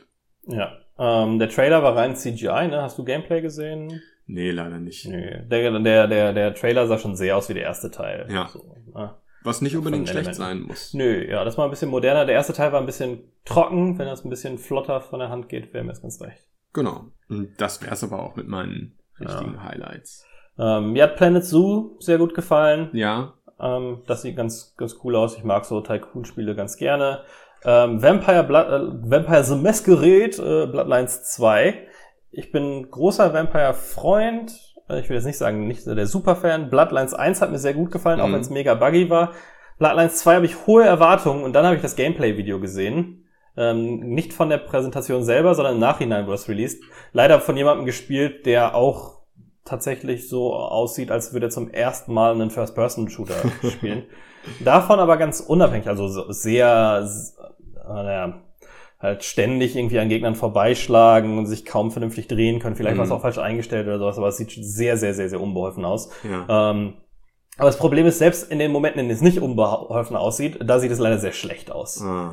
Also es springt in den wildesten Situationen in Third Person, ohne Sinn und Ver Verstand. Ja. Also du kannst halt irgendwie so einen komischen Salto-Move über den, den Gegner drüber machen und es passiert, du gehst halt echt dran in First Person, er drückt irgendwie eine Taste, es geht in die Außenperspektive, er macht so einen Salto drüber und es geht wieder in die Innenperspektive. Oder zum Blutsaugen geht's raus, ja, da kann man irgendwie noch argieren. Ähm, aber es war, es sah sehr komisch aus. Die Kämpfe sahen nicht cool aus, sehr wenig Impact, immer die gleichen Animationen. Qualitativ, die Umgebung sieht cool aus, sehr Seattle. Ich war ja vor kurzem noch in, in Seattle Ja. für eine Messe und das, das, das trifft den Vibe auf jeden Fall. Mhm. Sieht ganz geil aus. Ich finde es insgesamt ganz interessant. Ich habe nämlich auch, als ich in Seattle war, eine Untergrundtour gemacht. Denn es gibt, in Seattle wurden irgendwann mal, ähm, die, die wurde irgendwann mal ein großer Teil der Stadt ein Stockwerk nach oben verlegt, Ja. weil es ständig geflutet wurde. Und es gibt jetzt alte Bürgersteige und alte Hausfronten, die quasi in so Tunneln unter den Bürgersteigen existieren Ah, wo es okay. teilweise noch so, so Deckenlichter gibt, das sind so, so dicke Glasteile, dass so ein bisschen Licht reinfällt. Und du hast aber quasi diese komplette Untergrundwelt nochmal, die ein Stockwerk tiefer liegt. Ähm, und das ist, das ist, finde ich, ein ganz cooles Setting, Ja. um dann zu sagen, da existieren dann diese, äh, da existiert dann diese Vampir-Parallelgesellschaft nochmal zusätzlich zu. Gab's Also- nicht, war nicht, war nicht ein Infamous auch in Seattle? Äh, ja, der zweite Teil, Second Son. Ja. Hat Mhm. auf jeden Fall gespielt, ja. Ähm, das, das hatte sich für mich aber nicht so Seattle-mäßig angefühlt, zumindest nicht in der Ah, okay. Rückschau. Okay. Ähm, Mhm. Also jetzt bei dem, äh, bei der Gameplay-Präsentation, der geht raus und diese Lichtstimmung mit diesen Bögen und sowas, ich bin mir ziemlich sicher, dass ich genau an dem Ort äh, schon mal war. So, das war ganz cool mit den, ja. Äh, aber davon unabhängig sah alles relativ schrecklich aus. Die Konversationen waren halt wie bei alten Elder Scrolls Spielen, ne? Die Zeit friert so ein bisschen ein und die Leute bewegen sich ein bisschen roboterartig, um dir Mhm. zu sagen, was du jetzt zu tun hast. Äh, die Kämpfe, wie gesagt, sahen echt, echt schlecht aus. Sehr, sehr wenig Impact. Also gerade die Nahkampfsachen haben mich an, an First-Person-Nahkampf alter Tage erinnert, äh, wo man kaum irgendwie einen Impact-Gefühl hat. Ne? Also gleichzeitig wurde ja sowas wie Chivalry 2 angekündigt. Mhm. Ähm, und ich fand schon, das erste Chivalry hat Nahkampf in First Person besser gemacht als das, was man jetzt zu Bloodlines gesehen hat. Ah, Also ich hoffe mal, dass es einfach nur mega unfertig ist. Aber Ja. dass das irgendwie in nächster Zeit rauskommt, kann ich mir nicht vorstellen. Ja, ich habe ja, das ist ja auch einer der Gründe, warum ich äh, nicht so viel Interesse an Cyberpunk habe. Ich bin immer noch der Meinung, Nahkampf in First Person, das, das ist, funktioniert nicht gut. Es gibt Spiele, in denen es meiner Meinung nach gut funktionieren kann. Ich kenne ja wie immer ähm, die. Ach, heute habe ich es echt mit Namen, ne? Dark Condemned. Messiah auf- Condemned. Achso, Condemned. Äh, Dark Messiah ist auch nicht schlecht, ja, Mhm. auf and Magic.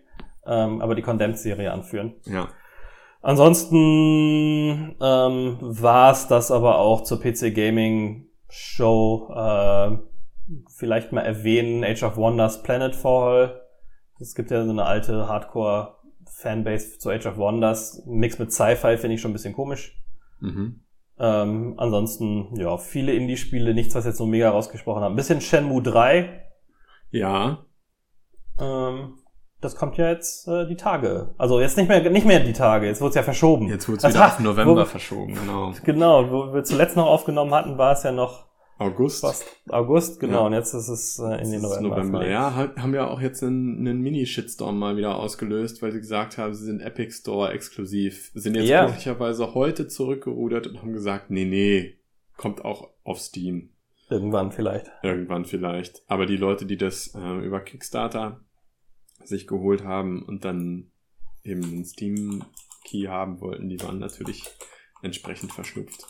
Hm. Ähm, und das andere Spiel, was ich noch äh, erwähnen wollte, war wo ist es? Midnight Ghost Hunt.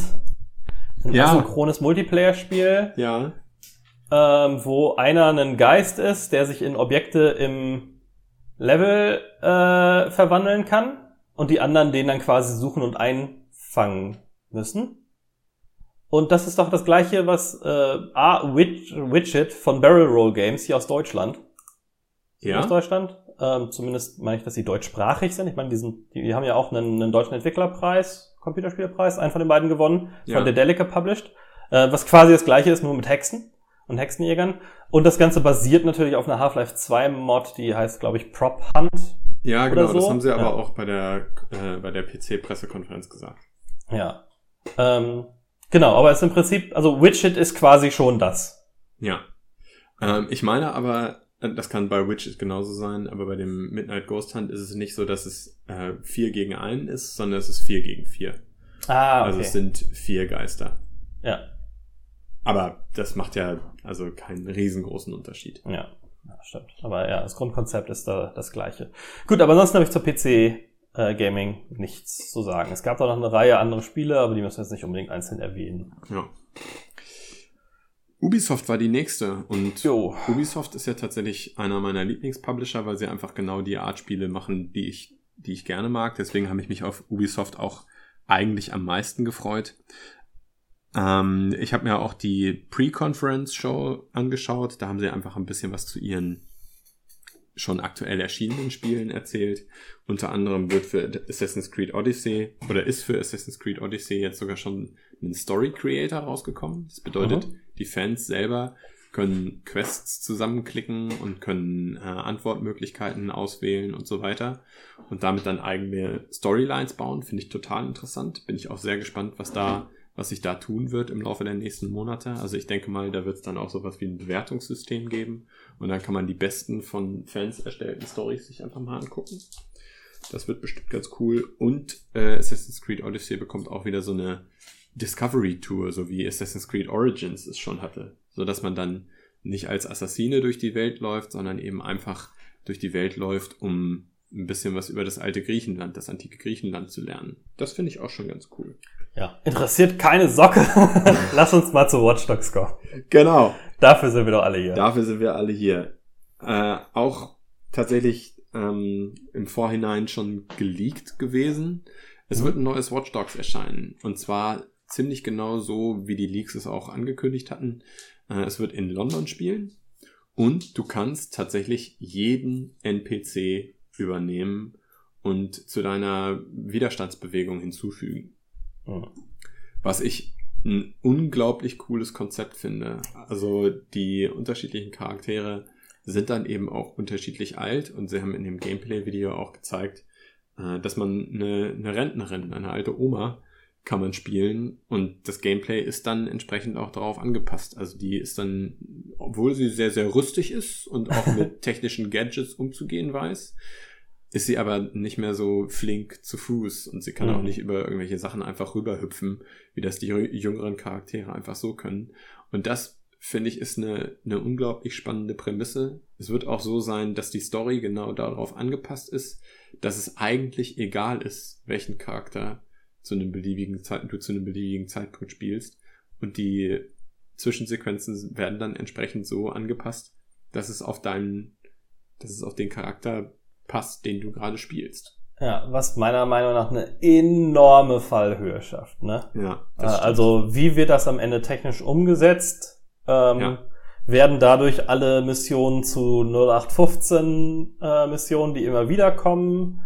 Ähm, weil du musst ja für alle quasi irgendwie das Voice-Over einsprechen, ne? Zumindest Ja. sagen wir mal in zehn Variationen, dass es nicht auffällt. Also ich denke schon, dass sich da Stimmen dann wieder wiederholen werden und solche Geschichten.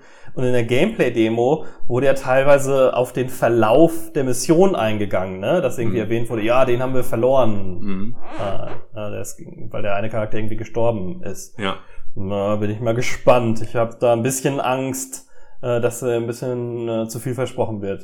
Ich- ich lasse mich da gerne positiv überraschen. Ich bin aktuell extrem optimistisch. Ich kann mir durchaus vorstellen, dass sie das wuppen, weil ich glaube, die grundsätzlichen Gameplay-Mechaniken, die haben sie in den ersten beiden Teilen eigentlich schon äh, schon solide gemacht. Also da an den eigentlichen Gameplay-Mechaniken müssen sie gar nicht so besonders viel verändern, damit ein gutes Spiel draus wird. Deswegen könnte ich mir vorstellen, dass sie einen Großteil der Entwicklungszeit darauf verwenden konnten, das eben geil zu machen, worüber wir gerade gesprochen haben. Ja, aber Und wenn du, sagen wir mal, du hast 20 Variationen, gro große Variationen von Stimmen und Personen und sowas, ja? Dann musst du ja jede Mission 20 Mal durchchoreografieren. Und heißt das am Ende, dass es, du halt nicht so viel Content machen kannst, wenn extrem viel, also es ist extrem viel Content da, aber da du immer nur einen Bruchteil des Contents siehst als Spieler, Mhm. Ist es dadurch dann für den einzelnen Spieler viel zu kurz? Oder, oder, Gute oder Fragen. seicht? Also alles sehr, sehr gute Fragen. Ähm, wir werden es leider erst im März 2020 rausfinden, weil das Ja. auch eines der Spiele ist, über, auf die wir noch ziemlich lange warten müssen. Ja. Ich finde, das ist gar nicht so lange. Es ist gar nicht so lange, ne? Also wenn du das jetzt beispielsweise mit dem From Software Ding vergleichst, äh, da wird es sicherlich noch deutlich länger dauern. Auf einen ja. Last of Us 2 warten wir jetzt auch schon seit einer ganzen Weile und auf ein Beyond Good and Evil 2 warten wir schon seit einer halben Ewigkeit. Genau, also so ein Dreivierteljahr ähm, gab es ja relativ ähm, das, das finde ich noch alles relativ erträglich, wenn es so viele Sachen gibt, die teilweise für mehrere Jahre später angekündigt ja. sind. Oder zumindest nicht mehr so viel auf dieser E3, aber in der Vergangenheit. Ja. ja. Ansonsten, ich finde das Thema, also das Setting finde ich ganz cool zu Watch Dogs Legion, so ein Post-Brexit äh, Szenario. Allerdings, wie in jedem Ubisoft-Spiel, müssen jetzt ja anscheinend irgendwie Drohnen rein. In jedem Ubisoft-Spiel muss es Drohnen geben und wenn die Drohnen ein, äh, ein Adler sind, der sich durch die Lüfte schwingt, ja. ähm, äh, das ist ein bisschen so. Also man hat den Eindruck, dass das ein Segen und eine Krücke ist. Ja, die Drohnen sorgen für ein ganz interessantes Gameplay, das kann sich aber auch sehr schnell abnutzen. Und deswegen würde ich mir auch wünschen, dass sie das bei einer ihrer Spielereien, die sie haben, einfach mal ganz clever so machen, dass sie ein Reboot machen. Und zwar ein Reboot, der so aussieht, dass, dass das Ganze in eine, eine Zeit zurückversetzt wird, in der es einfach in der wirklichen Welt noch keine Drohnen gegeben hat. Ich sage jetzt mal bummelig sowas wie Kalter Krieg oder so. Warum sollen die Ghosts nicht mal 1980 irgendwo irgendwas infiltrieren? Oder ja. warum soll ein Sam Fisher nicht mal 1990 äh, irgendwas mit dem, mit dem Fall der Berliner Mauer zu tun haben? Jetzt einfach mal in die Tüte gesprochen. Ja, ja, ja. Das könnte ich mir total gut vorstellen. Fände ich auch cool, ja. Und es wäre mal eine äh, es wäre einfach jetzt mal wieder ein interessanter Kniff. Und du könntest aber, von diesem Drohnen-Setting so ein bisschen weg. Ja, aber Sam Fisher, der macht gar nichts. Der ist Sam, nämlich auf der Bank geblieben. Genau, Sam Fisher macht leider gar nichts. Ähm, und Ghost Recon, da können wir aber kurz drauf eingehen. Äh, mhm. Breakpoint wurde ja wieder ein bisschen was zu gezeigt noch. Das ist ja jetzt auch nicht mehr so lange hin. Und es gab Gameplay-Demos und ich habe vorhin eine gesehen und da äh, ich, zwischen zwischen Wutanfall, Weinen und Herzinfarkt bin ich, bin ich hin und her geschwankt. Genau das passiert, was du befürchtet hast? Du, alter Schwede, da, also erst sehr, sehr unbeholfen ähm, hat Kotaku da irgendwie einen, eine Basis infiltriert. Ja. Und dann greifen die da so ein paar Drohnen an und haben dann noch eine andere Stelle von einer anderen Drohne. Und da Drohnen in Ghost Recon Breakpoint sind ja Panzer, ne? Ja. Und da fallen so Worte wie, das ist total super, das ist wie Destiny. Oh oder Monster Hunter. Oh Gott. Und dann sehe ich, wie sie halt Granaten schmeißen, um Schwachpunkte freizulegen, um dann darauf zu schießen und dann langsam Health Bars runter zu knocken, bis das Ding dann irgendwann in die Luft geht. Ja, das ist halt überhaupt nicht mehr Ghost Recon, ne? Ey, wie wie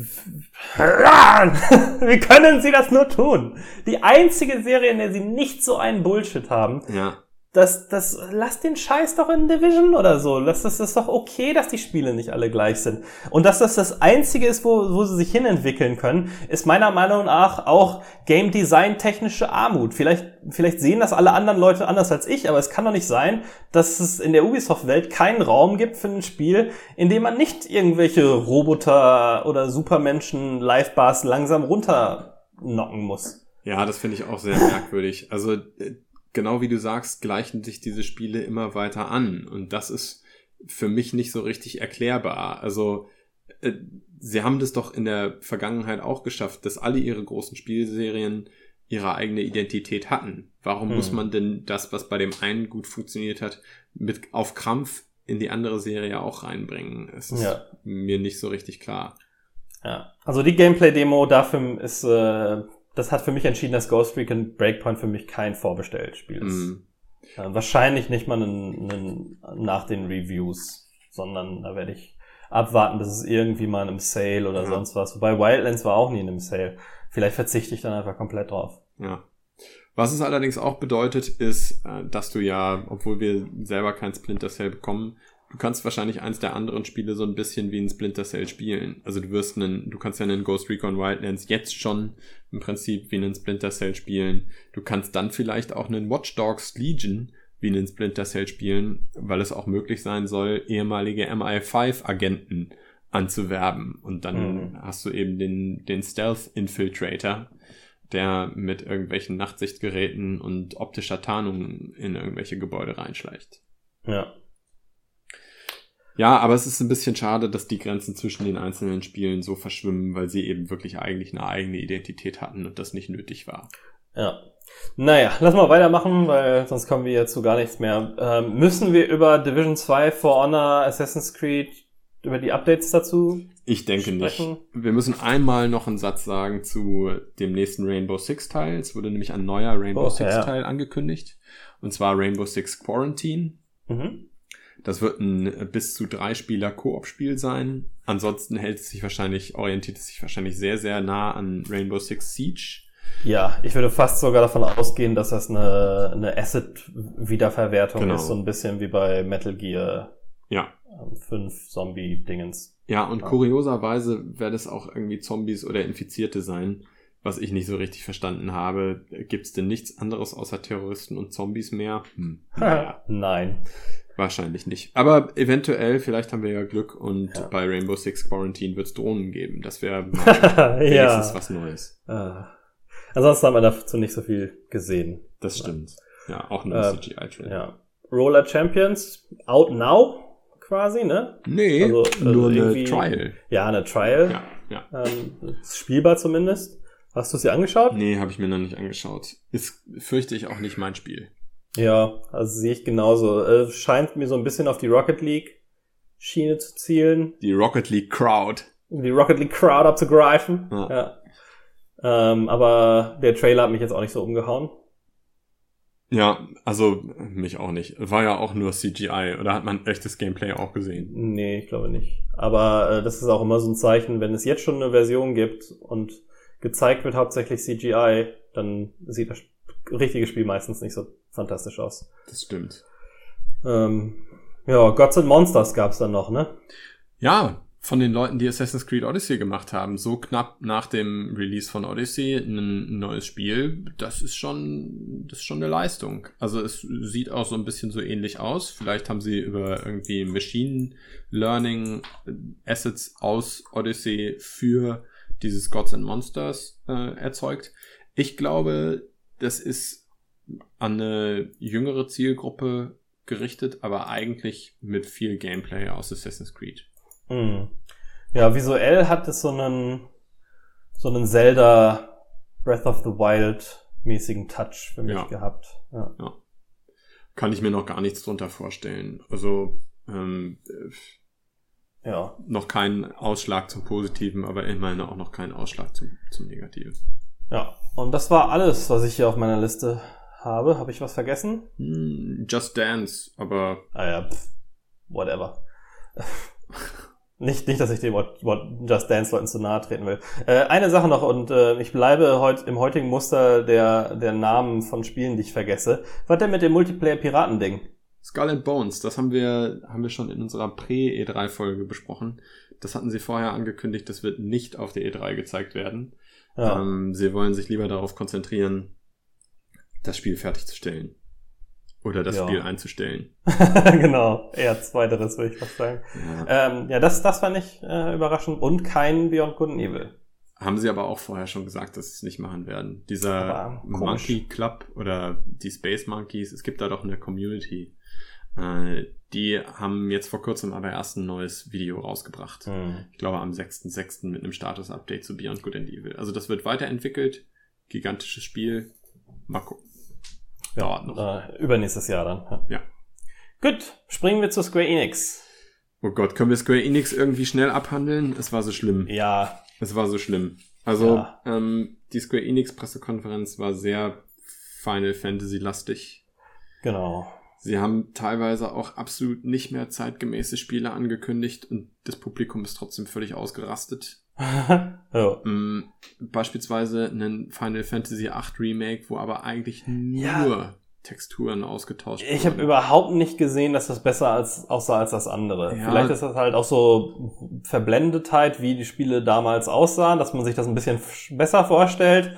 Das sah aber- damals eben auch, also mit, mit heutigen Augen sah das damals einfach auch richtig, richtig, richtig schlecht aus. Und das Einzige, was sie gemacht haben, meiner Meinung nach, ist die Auflösung hochzudrehen.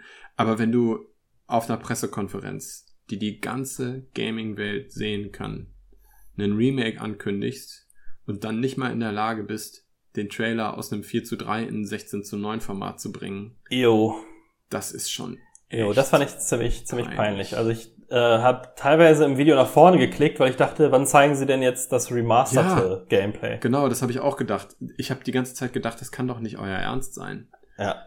Aber es waren nicht mal nur Final Fantasy VIII, was so altbacken aussah. Es waren eben auch noch einige Spiele, ähm, wo sie dann sowas gesagt haben wie, ja, zum ersten Mal im Westen erhältlich, bisher Asien exklusiv. Ja, gut, das ist ja, das ist ja schön. Die skippen wir alles. Wir wollen über Final Fantasy VII Remake sprechen. Wollen das wir? sieht nämlich gut aus. Sieht es? Das sieht gut aus. Naja. Das sieht echt cool aus. Es hat, ähm, es scheint das gleiche ähm, Semi-Echtzeitsystem von 15 zu haben. Mhm, genau. Ähm, ich finde, es sieht sehr, sehr krass aus. Leider ähm, hat man jetzt ja mehr und mehr, dass zu dem angekündigten Release-Zeitpunkt nur ein Bruchteil des Original Final Fantasy VII enthalten sein wird. Aber ist es nicht, ist es nicht tatsächlich sogar cool? Also ich meine, ähm, bei Spielen, die ich gerne mag, freue ich mich doch eigentlich darüber, wenn es größer wird, als ich erwartet habe. Und das ist jetzt so ein bisschen wie ein Episoden-Release, aber die einzelnen Episoden sind dann so groß wie ein ganzes Spiel. Ja, aber hält das dein Interesse ja. so lange? Weißt du, also würdest du sagen, wenn jetzt, wenn jetzt nochmal ein Stück von Witcher 3 rauskommt, ist das as exciting? Das ist so? eine gute Frage, Oder, aber. Sagen wir mal so, ist ja noch, noch schlimmer. Du hast teilweise, sagen wir mal, du hast es schon gespielt. Mhm. Ne? Also bei Final Fantasy ist es ja so, man weiß ja, was noch kommt. Ja. Ähm, aber äh. die Leute warten so lange schon auf Final Fantasy und das Ganze hat ja tatsächlich mittlerweile einen fast legendären Status. Ich glaube, die verzeihen Square Enix alles. Also ich glaube, bei Final Fantasy VII können die, abgesehen von schlechter Qualität, können die eigentlich nichts falsch machen. Zumindest nicht, was die Release-Politik angeht. Ich, also ich bin ziemlich sicher, dass die Leute die Form, in der Final Fantasy VII jetzt rauskommt, nicht so schlimm finden. Also zumindest mhm. nicht so schlimm finden, um wirklich ähm, um wirklich zu sagen, ah nee, auf die Art und Weise hätte ich es lieber nicht, äh, dann könnt ihr euch das Remake sparen. Ja. Also du beispielsweise bist doch auch ein Final Fantasy VII Fan, oder? Auf jeden Fall. Ja. Und was sagst du zu dieser Release-Politik? Ich finde es ich find's ziemlich scheiße. Ja? Äh, ja, also ich hätte lieber ein ein Ding, aber vielleicht erwarte ich auch einfach zu viel. Vielleicht ist sowas wie Final Fantasy VII mit dem heutigen Entwicklungsaufwand einfach nicht machbar mhm. in einem Projekt. Also ja. das ist ja schon, ne, es hat ein Dutzend Minispiele gehabt, ein Echtzeitstrategiespiel mit drin, äh, 100 Stunden Spielzeit, sowas, ne, drei Discs. Ja. Wer weiß. Aber, also ich bin gespannt, ich finde, es sieht sehr, sehr cool aus, aber ich habe das Gefühl, dass es mich mega nerven wird. Ja. Ähm, ja, ansonsten Square Enix, über den ganzen anderen Scheiß will ich nicht reden. Dragon Quest Builders 2 hat jemals irgendwie jemand Dragon Quest Builders 1 gespielt? so ein bisschen auf der, das ist das einzige Mal, dass ich das gesehen habe, glaube ich, damals auf einer Tokyo Game Show. Äh, der einzige Tokyo Game Show, auf der ich jemals war, aber ansonsten ist das so, habe ich mir das Gefühl, ach, Me Too Minecraft Spiel.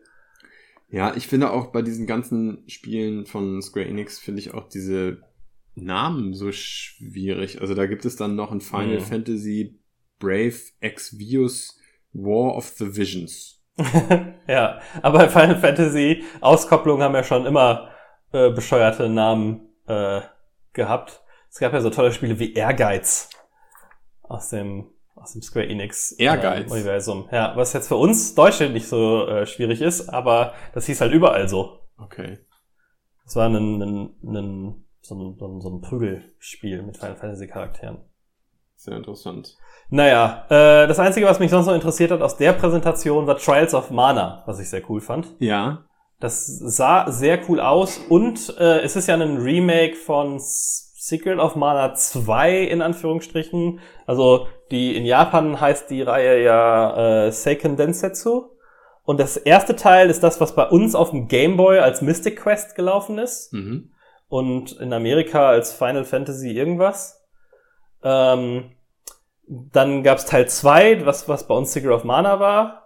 Und dann gab's noch einen dritten Teil, der bei uns nie erschienen ist. Den habe ich mal so halb durchgespielt als fanübersetzte Emulator-ROM. Aber es war ganz interessant, weil es so Secret of Mana auf ähm, auf, auf Performance-Enhancing Drugs quasi war. Du hattest, konntest irgendwie zwischen sechs verschiedenen Charakteren auswählen, dir dann dein Team aus dreien zusammenstellen, hast dann quasi die, die Vorgeschichte der jeweiligen gespielt und dann kommen sie halt zusammen für eine, für eine Story. Aber jeder hatte seine eigene Origin-Story so ein bisschen. Und das ist ganz cool. Und äh, im Gegensatz zum anderen Final Fantasy, äh, äh Final Fantasy sag schon, äh, Secret of Mana Remake, äh, gefällt mir hier der visuelle Style sehr gut. Ja, okay. Ich finde, das sieht sehr cool aus. Also es ist ein deutlicher Schritt nach vorne und nicht so eine, nicht so eine ganz flache äh, Mobilifizierung wie bei den anderen. Ich glaube, da haben sie ein bisschen was gelernt. Unter dem Namen Trials of Mana kommt das raus. Und aber dazu, für die Leute, die das nicht interessiert, kommt für Switch auch nochmal die Collection of Mana, die alle drei der eben genannten Secret of Mana Spiele beziehungsweise Second äh, Spiele in ihrer Originalfassung als Bundle sind. Allerdings zu einem unverschämten Preis, 30, 40 Euro oder so. Wow. Na gut. Ähm, was ja, selbst wenn man irgendwie ähm, E-Shop-Preise oder hier Virtual Console-Preise zusammennimmt, ja mehr ist, ne? Was haben, was haben Super Nintendo-Spiele gekostet? Sechs bis acht Euro das oder weiß sowas? Ich leider nicht genau. Ich hatte ja nie ein Super Nintendo. Nee, ich meine beim ähm, auf der Wii Virtual Console oder Wii U Virtual Console, da gab's ja da konnte man sich ja alte Spiele kaufen und Super Nintendo-Spiele lagen da alle so zwischen 6 und 8 Euro. Ja. Ähm, das heißt, das hier ist, das ähm, ist nochmal teurer, als wenn man es. Also die gab es nicht einzeln zu kaufen, aber es ist nochmal so pff, drei Retro-Spiele für ja. den Preis. ist ein bisschen happig. Ja, das finde ich auch. Äh, wobei ja dann wahrscheinlich ein bisschen Geld in die Übersetzung nochmal geflossen sein muss, denn ähm, das dritte das Sek Second-Spiel gab es nie. Ja. Genau. Ja. ja.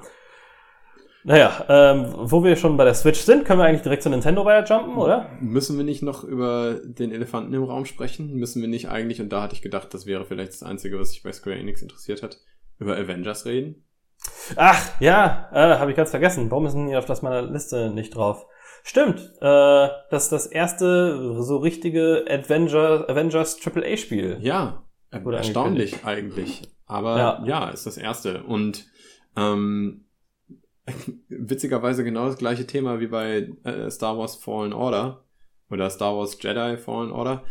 Ähm, auch da haben die Entwickler direkt nach ihrer Präsentation gesagt, Moment mal, das ist überhaupt nicht so linear, wie es aussieht. Mhm. Das Spiel ist eigentlich ganz anders als das, was ihr da gerade gesehen habt. Ja. Und das finde ich irgendwie so unglücklich. Also ich bin der, bin der Meinung, das müsste man doch eigentlich das müsste man noch vorher sich überlegen, dass das, ja, was man äh, da zeigt, nicht so ist wie das finale Spiel. Ja, das sah schon hart durchgeskriptet aus. Ne? Ja, also ähm, ich fand, ich habe so ein, so ein lachendes und ein weinendes Auge. Ähm, ich fand, das sah teilweise schon ganz cool aus. Und ich freue mich da auch drauf und ich könnte mir auch vorstellen, das wird cool. Ich finde, Crystal Dynamics hat mit den Tomb Raider Spielen eigentlich ganz gute Arbeit geleistet. Mm, ich weiß nur nicht, ob die Leute ihnen das verzeihen, dass die Helden nicht so aussehen wie jetzt in den Kinofilmen. Ja, ich, ich äh, finde, es ist fast ein Problem, dass sie so nah an den Kinofilmen sind, ohne Lizenzen zu haben ja. für die einzelnen Schauspieler. Wenn genau. es, wenn es eine weiter, ne, also bei, bei Spider-Man hat sich ja. keiner gedacht, warum sieht er nicht so aus wie Spider-Man. Richtig. Aus den Filmen, weil es weil es weit genug weg war von der Interpretation. Aber diese Interpretation ist sehr nah an den Film, ohne weder Gesichter noch Stimmen der Charaktere zu haben. Und dadurch wirkt es halt, mein Lieblingskommentar war, äh, das wirkt halt so ein bisschen wie die Cornflakes, die du bei Aldi kaufen kannst. Ja, genau. Weißt du? So, es tut so, als wäre es das Gleiche, aber jeder weiß, dass es nicht wirklich das ja. Gleiche ist. Äh, es könnte natürlich auch sein, dass es daran liegt, ne? Spider-Man gab es ohnehin drei oder vier verschiedene Darsteller in den letzten 15 Jahren. Ja, stimmt. Ähm, und bei den, bei sämtlichen Avengers ist das eigentlich nicht der Fall. Außer bei Hulk gab es ja auch drei verschiedene. Mhm. Es ist aber, für mich ist es nicht nur, dass sie so nah an den tatsächlichen Schauspielern dran sind, ohne die tatsächlichen Schauspieler zu sein.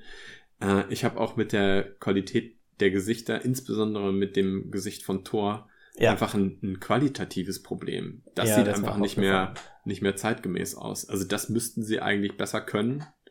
Und das sieht auch schon in den Tomb Raider Teilen, sieht es besser aus. Sie müssen genauso viel Aufwand wie in Lara Croft müssen sie in jeden einzelnen von den Avengers stecken. Du hast jetzt dummerweise nicht nur einen Helden, sondern du hast eben fünf Helden oder mehr. Die müssen dann aber auch einfach wirklich genauso gut aussehen, qualitativ, wie der eine Held in einem Tomb Raider. Ja, ich habe ein bisschen eine Befürchtung, woran das liegt. Ähm, ich habe die Befürchtung, man hat ja noch kein echtes Gameplay gesehen, Mhm. ne? Es war- sah ja eher fast aus wie eine Cutscene, so Ja. dass es aneinander gepackt Ja. war.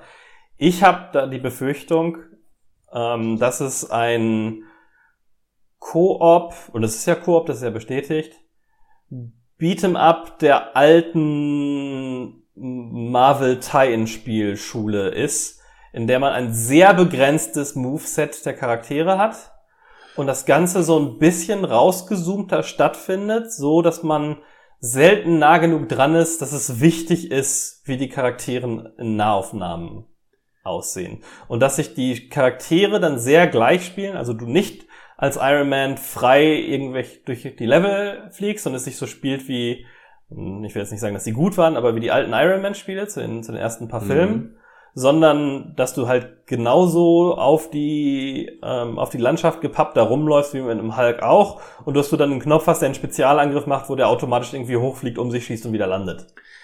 Also, es haben ja einige Journalisten, haben ja schon Gameplay vorgeführt bekommen, allerdings wieder hinter verschlossenen Türen.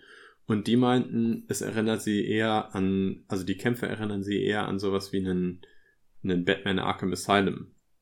Ja. Und ähm, Aber das, das, das trifft ja in etwa das, was ich, ja, das, was ich damit meine. Also vielleicht ist die Kameraperspektive anders, Mhm. aber ähm, selbst in Batman Arkham Asylum, also ja, es ist eine Ecke besser, aber lässt sich das abbilden, ohne den Charakteren, besonders die, die sich groß bewegen können, die Hälfte der, der Freiheiten zu nehmen. Ja, das ist tatsächlich eine gute Frage. Ähm, meine Befürchtung, ich habe zwei Befürchtungen. Meine eine Befürchtung ist, dass es ein sehr, sehr Quicktime-lastiges Spiel wird. Mhm. Also Quicktime-Events für alle besonderen Moves und alle coolen Fertigkeiten der Helden werden Quicktime-Events verwendet. Ja. Also äh, nur wenn das Spiel an einer genau geskripteten Stelle will, dass du das machst, kannst du das auch machen. Mm, Und das andere ist die Befürchtung, dass es einfach auch noch in einem sehr frühen Stadium ist. Also ja, das soll auch, ah, wann soll es erscheinen? Ich glaube, ich habe es mir auch aufgeschrieben, sie haben es auch gesagt. Ähm, Mai nächsten Jahres. Ich glaube, das ist so ein Termin, den gibt man, den, den haben sie rausgegeben in dem vollen Bewusstsein, dass sie ihn nicht halten werden. Mhm. Ich glaube aber trotzdem, dass ähm, jetzt der richtige Zeitpunkt war, um Gameplay zu zeigen. Gut, sie hätten Tor vielleicht noch ein bisschen besser machen können, aber ähm, jetzt ist gerade der Hype noch sehr, sehr stark wegen Avengers Endgame. Ja. Und wenn sie das jetzt nicht gemacht hätten, dann Ja. wäre es zu spät gewesen. Ja. Naja, ich bin skeptisch, aber wir haben keine Zeit zu verlieren. Das stimmt. Nintendo. Nintendo. Äh, Nintendo hat ja wohl mal extrem abgeliefert, wa? Ja? Ja, ja, ich finde schon. Erstmal, erstmal kommt alles jetzt auch für Switch raus. Ja? Alles, was richtig. nicht bei drei auf den Bäumen war. Genau. Ja? The Witcher. The Witcher Witcher 3 3. auf Switch. Ja. Was für ein Wahnsinn. Hast du, hast du, hast du die, hast du das äh, Video gesehen? Hm, Ich habe die So- Nintendo Pressekonferenz gesehen. Ja, sah, sah, sah, sieht so ein bisschen so aus. Ähm, ich weiß nicht, ob ich Witcher 3 auf dem PC so weit runter regeln kann, wie es auf der Switch aussieht. ja, das ist wahrscheinlich richtig. Aber trotzdem ist es cool, dieses gigantische Rollenspiel äh, zum Mitnehmen spielen zu können. ja, Also ich bin der Meinung, sie müssen schon ein bisschen was anpassen, damit es auch Switch geeignet ist. Aber also wenn sie das, wenn sie das clever machen, dann kann ich mir das gut vorstellen. Warum denn nicht? ja. Ähm, aber lass uns mal auf die Spiele eingehen, die halt nicht einfach nur Umsetzungen äh, sind. Und ich glaube, so ein bisschen von den Japano-Spielen, so Dragon Quest und sowas können wir uns auch ähm, fernhalten. Wobei das sind auch nur alles. alles Also, Japano-Spiele? Ja, okay, aber sagen wir mal, es gibt so ein paar West-kompatible Ja, Spiele. ja, ja. Also erstmal wurde eine Fortsetzung zu Breath of the Wild angekündigt. Und das finde ich interessant. Es wurde nicht ein neues Zelda-Spiel angekündigt. Es wurde ein Sequel zu Breath of the Wild angekündigt. Das ist gut, oder? Also ich finde das ziemlich gut. Ich, finde fand das interessant zumindest mal. Ja. Breath of the Wild fand ich ja auch fantastisch. Ähm, und deswegen, ohne dass ich selber eine Switch hätte, freue ich mich, dass zu diesem Spiel ein Nachfolger kommt, weil ich glaube, das wird bei den Leuten auch wieder sehr, sehr gut ankommen. Also das können sie einfach. Ich glaube auch, ich bin mal gespannt. Ich will jetzt nicht ein Spiel, was wirklich das gleiche nochmal macht. Mhm. Ähm, ich fände es schön, wenn sie sagen, okay, wir müssen halt die Technik, das, was wir gebaut haben, wir müssen das nochmal wiederverwerten, weil das macht halt Game-Entwicklung irgendwie ähm, finanziell möglich, erst in vielen Fällen, ja, gerade bei genau. diesen Riesenprojekten. Warum nicht äh, ein bisschen ein Risiko eingehen, wie beim Majora's Mask damals? Was ja so ein ähnliches Ding war, ne? Lass uns mal hier Ocarina of Time, was wir da haben, nochmal irgendwie wiederverwerten, aber auf eine bisschen crazy Art und Weise. Majora's Mask hat mir jetzt nicht so gut gefallen, aber ich fand zumindest den Schritt, da mal so ein bisschen was, was Weirdes mitzumachen, ganz cool. Mhm, ja. Ähm, kann ich nicht so richtig beurteilen, weil ich die Zelda-Teile ja alle nicht gespielt habe. Mhm. Äh, aber ich finde, das ist ein interessanter und guter Schritt, den sie da machen. Also ja. so gut wie Breath of the Wild angekommen ist, kann ich mir gut vorstellen, dass ein Nachfolger ähnlich gut ankommen wird. Ja. Und sie haben ja noch ein anderes Zelda oder sie haben zumindest noch mehr zu einem anderen Zelda gezeigt, was mhm. ja kein neues Zelda ist. Zu meinem Lieblings-Zelda. Genau. Link's Awakening, ähm, auch für den Game Boy damals, jetzt in, in Neuauflage. Ganz witzigen Stil, finde ich. Mhm. Sehr eigen, aber das Link's Awakening war ein bisschen kindlicher als andere Zelda-Spiele, daher finde ich, passt es. Ja. Ähm, ich, ja, ich habe jetzt keine große Meinung zu. Es sieht cool aus. Ich mag das Spiel. Es ist mir jetzt nichts aufgefallen, was wirklich anders wäre. Es scheint schon sehr nah am Original zu sein, meinem Gefühl nach. Ja. Ähm, also wirklich zu Details, wie es wird angedeutet, dass du wieder klauen kannst. Ich weiß nicht, ob, ob dir das ein Begriff ist, aber in, in Zelda äh, Link's Awakening konnte man ähm, um den Verkäufer rumlaufen. Also es, ähm, der Shop lief so ab, du gehst an einen, an einen Schrank, nimmst dir das Item raus, das du haben willst, gehst damit zur Kasse und bezahlst das dann bei dem Typen. Mhm. Und wenn du aber um den rumläufst, dreht er sich nicht so schnell mit, wie du um ihn rumläufst. Aber wenn du ihm dann was geklaut hast, musstest du dann nicht einen extrem harten Kampf gegen ihn kämpfen? Ähm, nee. Äh, es war so, dass erstens haben sich alle also du musstest dann um ihn so um ihn rumlaufen, dass er von, von der Tür wegguckt und dann kannst du mit dem Item aus der Tür rauskommen. Das Problem ist, wenn du das nächste Mal in den Laden reingehst, instant killt er dich. Ah, ja. Okay. Oder dass du was machen kannst. Ja. Und das komplette Spiel, du konntest ja deinen Namen eingeben, der wird dann ersetzt mit Deep. und alle Charaktere nennen dich nur noch Deep das ganze Spiel lang. Ja, das ist cool.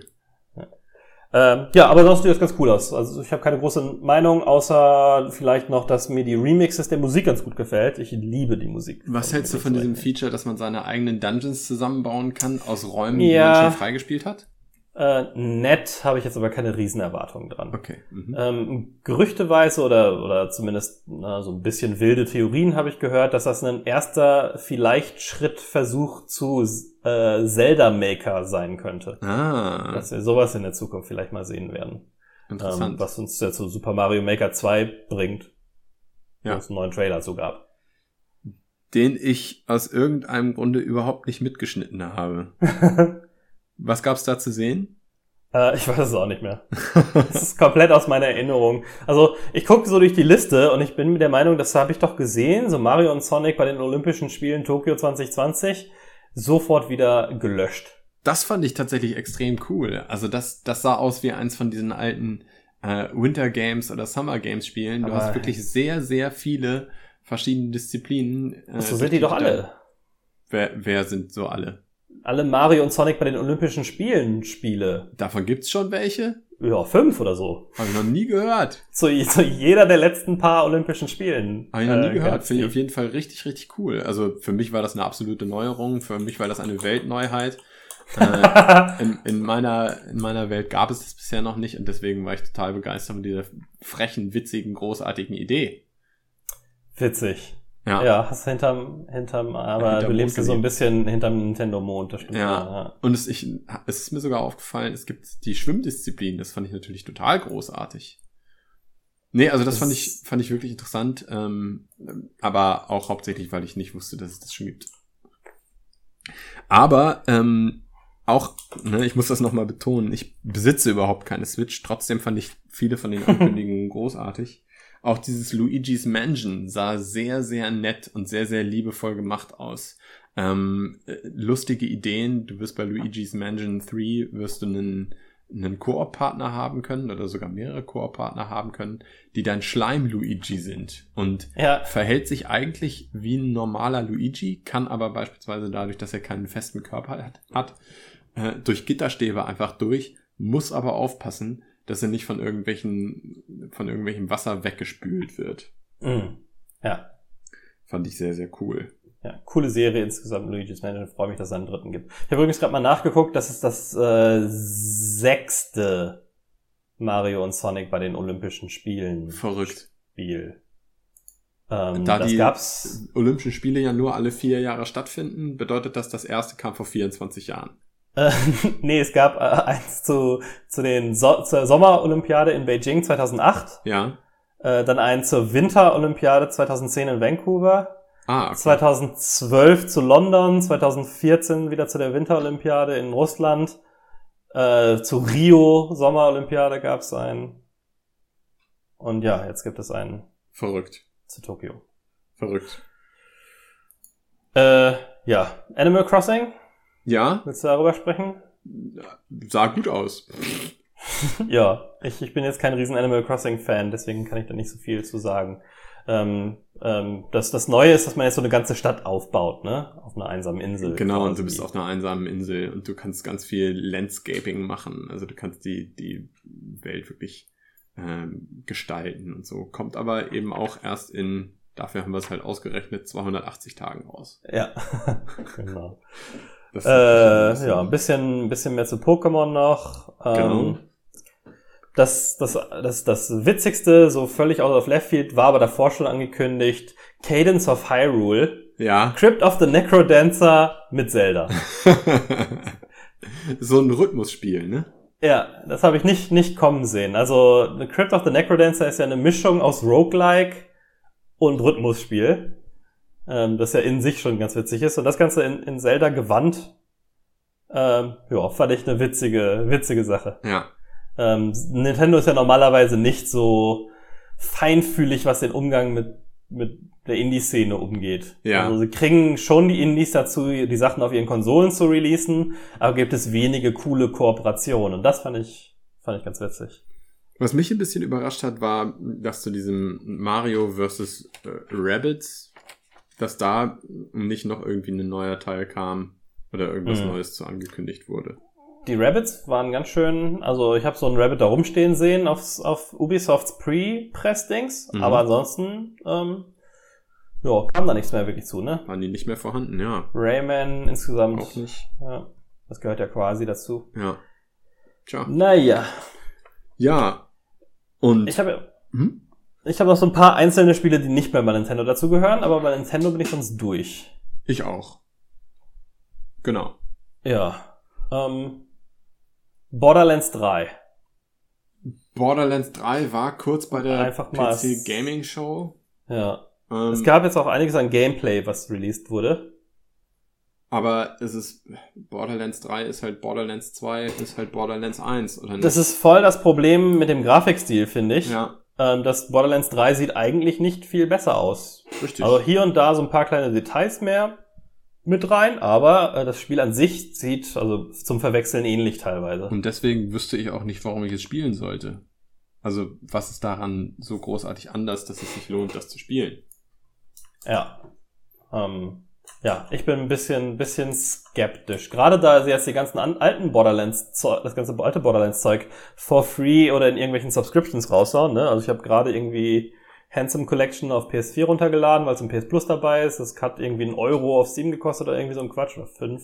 Ja, Also, also das kriegst du hinterhergeschmissen. Ähm, ich weiß gar nicht, ob das so ein guter Schachzug ist, weil ich glaube, die Leute dann denken, so, an Borderlands habe ich mich satt gespielt, das ist Genau. ja nur mehr vom Gleichen. Brauche ich das eigentlich? genau. Ja, das ist tatsächlich auch Gewagt. eine Frage. Also, inwiefern äh, fühlt sich das Spiel nochmal komplett anders an, nur weil du einen anderen Helden spielen kannst, den es in den vorherigen Teilen nicht gab?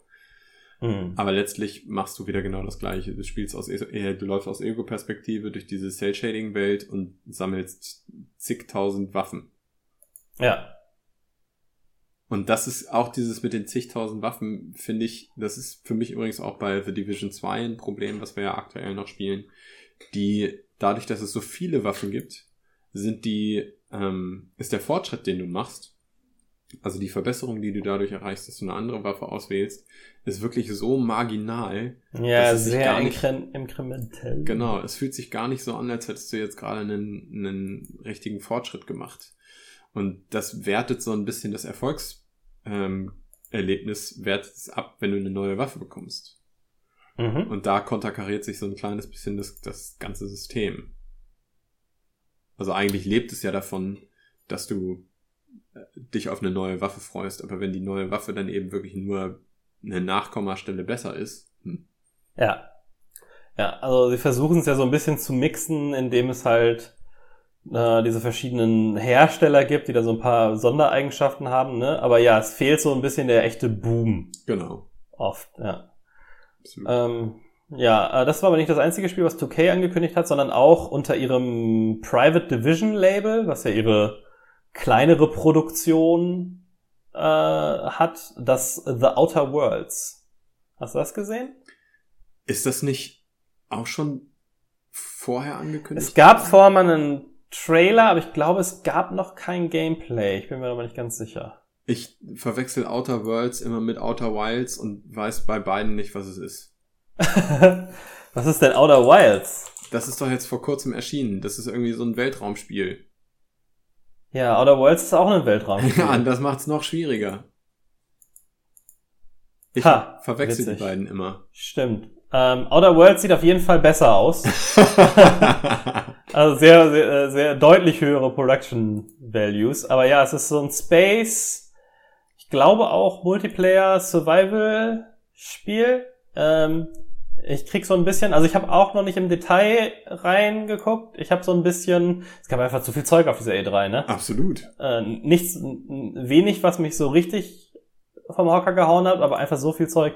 Äh, nee, es erinnert mich so ein bisschen ähm, Sub Subnautica mäßig Ah, okay. aber mit mehr, mit mehr Action und halt in Space. Aber das kann auch ein völlig falscher Eindruck sein, den ich da von diesen Videos gehabt, gekriegt habe. Beziehungsweise ich kann es auch wieder komplett verwechseln mit irgendeinem anderen Space Survival Spiel, was ich gesehen habe. Ähm, das ist total peinlich, weil ein Freund von mir bei, bei, äh, bei Private Division arbeitet. Oh, Ich hoffe, ich hoffe, der hört diesen Podcast nicht. Ähm, der hasst dich Da- auf jeden Fall jetzt. da können wir aber mal die Tage genauer drauf eingehen. Vielleicht weil eigentlich sagen, dass gefällt ein mir das ehemaliger Freund von dir bei ja. Äh, weil eig- eigentlich, um das so ein bisschen wieder die Bogen zu glätten, gefällt mir das, das, das Private Division Label ja ganz gut. Ja, Ich finde das ganz cool, dass die, dass die so mittlere Spiele machen. Ne? Die, das, das, die machen ja auch das Patrice Desilets ja, äh, Teil, das Ancestors. Ähm, relativ früh haben sie das äh, Kerbal Space Program darunter gepackt. ja. Ähm, so und Spiele dieser Größenordnung ähm, finde ich ja ganz cool, weil da Weil die ein bisschen was ausprobieren können. Genau, aber bei, bei, es ist trotzdem keine 2D-Pixel-Spiele wie bei Devolver sind. Ja, richtig. Ja. Deswegen ähm, entschuldige ich mich da im Voraus. Ich werde mir das nochmal genauer angucken und im nächsten Podcast da genauer drauf eingehen. Das ist eine gute Idee. Ja. Hast du sonst noch Spiele, über die du sprechen möchtest? Nee, nicht einzelne Spiele. Ich würde gerne noch mal einmal vielleicht sogar zum Abschluss ähm, noch mal kurz von dir wissen wollen, was dein, dein E3-Hit und dein E3-Flop war. Ich habe vor noch ein Spiel, über das ich dann sprechen möchte. Ja. Ähm, äh, auf meiner Liste hier stehen noch eine ganze Reihe, aber eins, was so ein bisschen rausgestochen ist, ist Dying Light 2. Ja. Da habe ich so eine Gameplay-Demo gesehen und die hat mich auch leider sehr enttäuscht. Dying Light 2 war, meine ich, sowohl bei der PC Gaming Show als auch bei Square Enix. Und wir haben beide Male nicht darüber gesprochen. Ähm, das ist so ein bisschen symptomatisch für mich. Ja, Äh, Dying Light 2 lässt mich so extrem kalt. ich habe ich hab ein großes Problem mit Zombie-Spielen, in denen keine Zombies vorkommen. Ja, Es ist nur noch ein, ein ähm, hier postapokalyptisches Sch- Spiel. Ich habe mich so ein bisschen durch diese Gameplay-Demo durchgeklickt und es ist kein einziger Zombie vorgekommen. Ernsthaft? Er hat halt komplett nur gegen andere Menschen gekämpft und irgendwie drauf geschossen worden. Und am Ende gab es nochmal so einen kurzen, weißt du, wie das am Ende von so Gameplay-Demos ist, wo sie nochmal so ein paar Szenen zusammenschneiden. Und da war mal hier und da ein Zombie drin. Aber in allem, was ich sehe zu diesem Spiel, konzentriert es sich komplett auf die Menschen und Auseinandersetzungen mit Menschen. Aber der Protagonist ist doch infiziert. Ja, aber was heißt denn das? Das weiß ich nicht. Das Ähm. bedeutet, dass er jeden Tag um sein Überleben kämpft. Ich glaube, das haben sie im CGI-Trailer gesagt. Ja, toll. Naja, also ich habe da, weiß Ach ich stimmt, nicht, der das, Protagonist das, im ersten Teil war ja auch infiziert. genau, ja. Der braucht Das, das ja Parcours-Element, Antiziehen. das Parcours-Element sieht ganz cool aus. Ja, Ähm. aber ist genauso wie Nahkampf aus der Ego-Perspektive. Parcours aus der Ego-Perspektive sieht nicht cool Ja, aus. Es sieht nicht ja, die cool machen aus, das schon, die machen das schon selber gut. ein Salto zu machen. Es sieht cool aus, eine Salto zu sehen. Die machen das schon gut, finde ich. Aber naja. Ähm, hast du Dauntless mitgekriegt? Wen? Dauntless? Wen? Dauntless? Verwechsel ich das jetzt auch wieder? Ist das nicht das Free-to-Play Monster Hunter? Äh, ja. Ist es? ja. Ja, pass auf. Es ist äh, ein, ein Free-to-Play aber das hat Action-RPG, bestimmt ein was so Freund von dir ähnlich... gemacht. Nee, hat es nicht. äh, das ist unter, komplett unter meinem Radar durchgetaucht und dann habe ich es jetzt im, Rahmen, äh, im, im Rahmen der E3 irgendwie gesehen und dann habe ich heute gesehen, dass das 10 Millionen Spieler hat. Was? Ja, Wow. da habe ich einfach mal einen Trend verschlafen. Ja, ich, ich glaube, das, das liegt am Alter. ja. Also ich habe, ich, ich weiß überhaupt nicht, wovon du redest. Äh, Es hat 10, Mini- 10 Millionen Spieler und ich habe tatsächlich noch nicht davon gehört. Ja, crazy. Auf Unreal, auf neuester Unreal Engine für alle Konsolen, aber äh, free to play. Auch kommt auch auf Switch irgendwann 2019. Und es ist schon erschienen oder ist. Und es ist schon erschienen. Achso, ja, sonst hätte es ja keine Im- 10 Millionen Spieler. Ende, Ende Mai halt, ne? Ja. Auf, auf PC, PlayStation 4 und Xbox One. Und- als Free-to-Play. Äh, Epic Store oder Steam oder Origin oder Uplay oder wo muss es runterladen? Ähm, das kannst du dir, glaube ich, also das kannst du dir erstens einfach Oder auf der Battle.net. Webseite runterladen, bin ich der Meinung. Ja. Ähm, ich guck gerade mal, ich klick mal rein. Nö, lädst du dir direkt von der Webseite. Nee, Epic Games Launcher, tatsächlich. Äh, MMO Sinn, oder ist ja, ist ja ein Nee. MMO, also so, so Monster Hunter halt, ne? Ja. Schon du brauchst- Multiplayer. Aber nicht so wirklich MMO, MMO. Ja, ja. Ich habe es aber noch nicht gespielt und wie gesagt, äh, habe heute erst die Meldung, vor ein paar Tagen ist mir das erste Mal irgendwie über den Weg gelaufen und heute die Meldung gesehen, dass es irgendwie 10 Millionen Spieler angeblich hat. Sehr überraschend. Verrückt. Da können wir vielleicht zu einem anderen Zeitpunkt mal irgendwann drauf eingehen. Wollte ich jetzt aber erwähnt haben, weil es hier in meiner Liste mit aufgetaucht ist. Können wir mal wieder so eine Folge machen wie unsere äh, Premierenfolge. Da haben wir ja über ähm, Player Unknowns Battleground geredet. Vielleicht Mhm. ist es ja an der Zeit, mal über Player Unknown Dauntless zu sprechen. Ja, vielleicht. Ähm, naja, das fand ich interessant. Aber okay, das, das sollte ich nur noch mal abgehakt haben. Ansonsten zu deiner Frage, was so meine Tops und Flops der E3 nee, waren. ich habe nicht Tops und Flops gesagt, ich habe ein Top also und ein Flop Ja, gesagt. ja, ja, ja. Wir haben doch ja, keine ja. Zeit.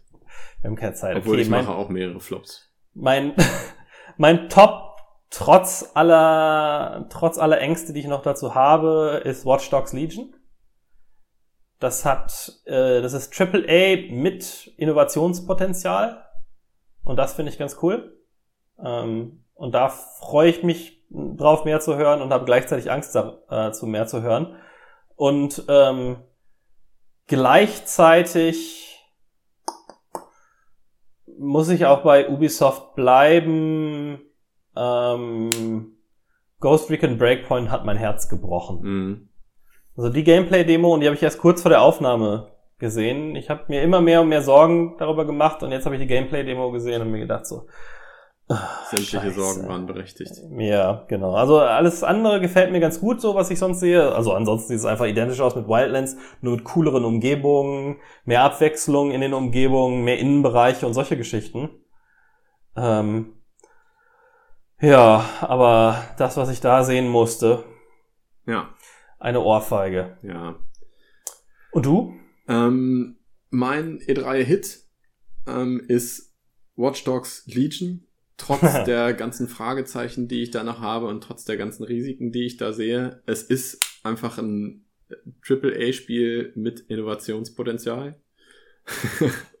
ich versuche einfach genau das zu wiederholen, was du gesagt hast. ja. Es ist aber, es ist aber tatsächlich auch genau meine Einstellung. Also ich habe vor der E3 schon gesagt, dass ich gerne, ich möchte gewowt werden. Ich möchte, dass, dass irgendwas Hm. kommt, womit ich in der Form nicht gerechnet habe, was ich in der Form aber auch noch nicht gespielt habe.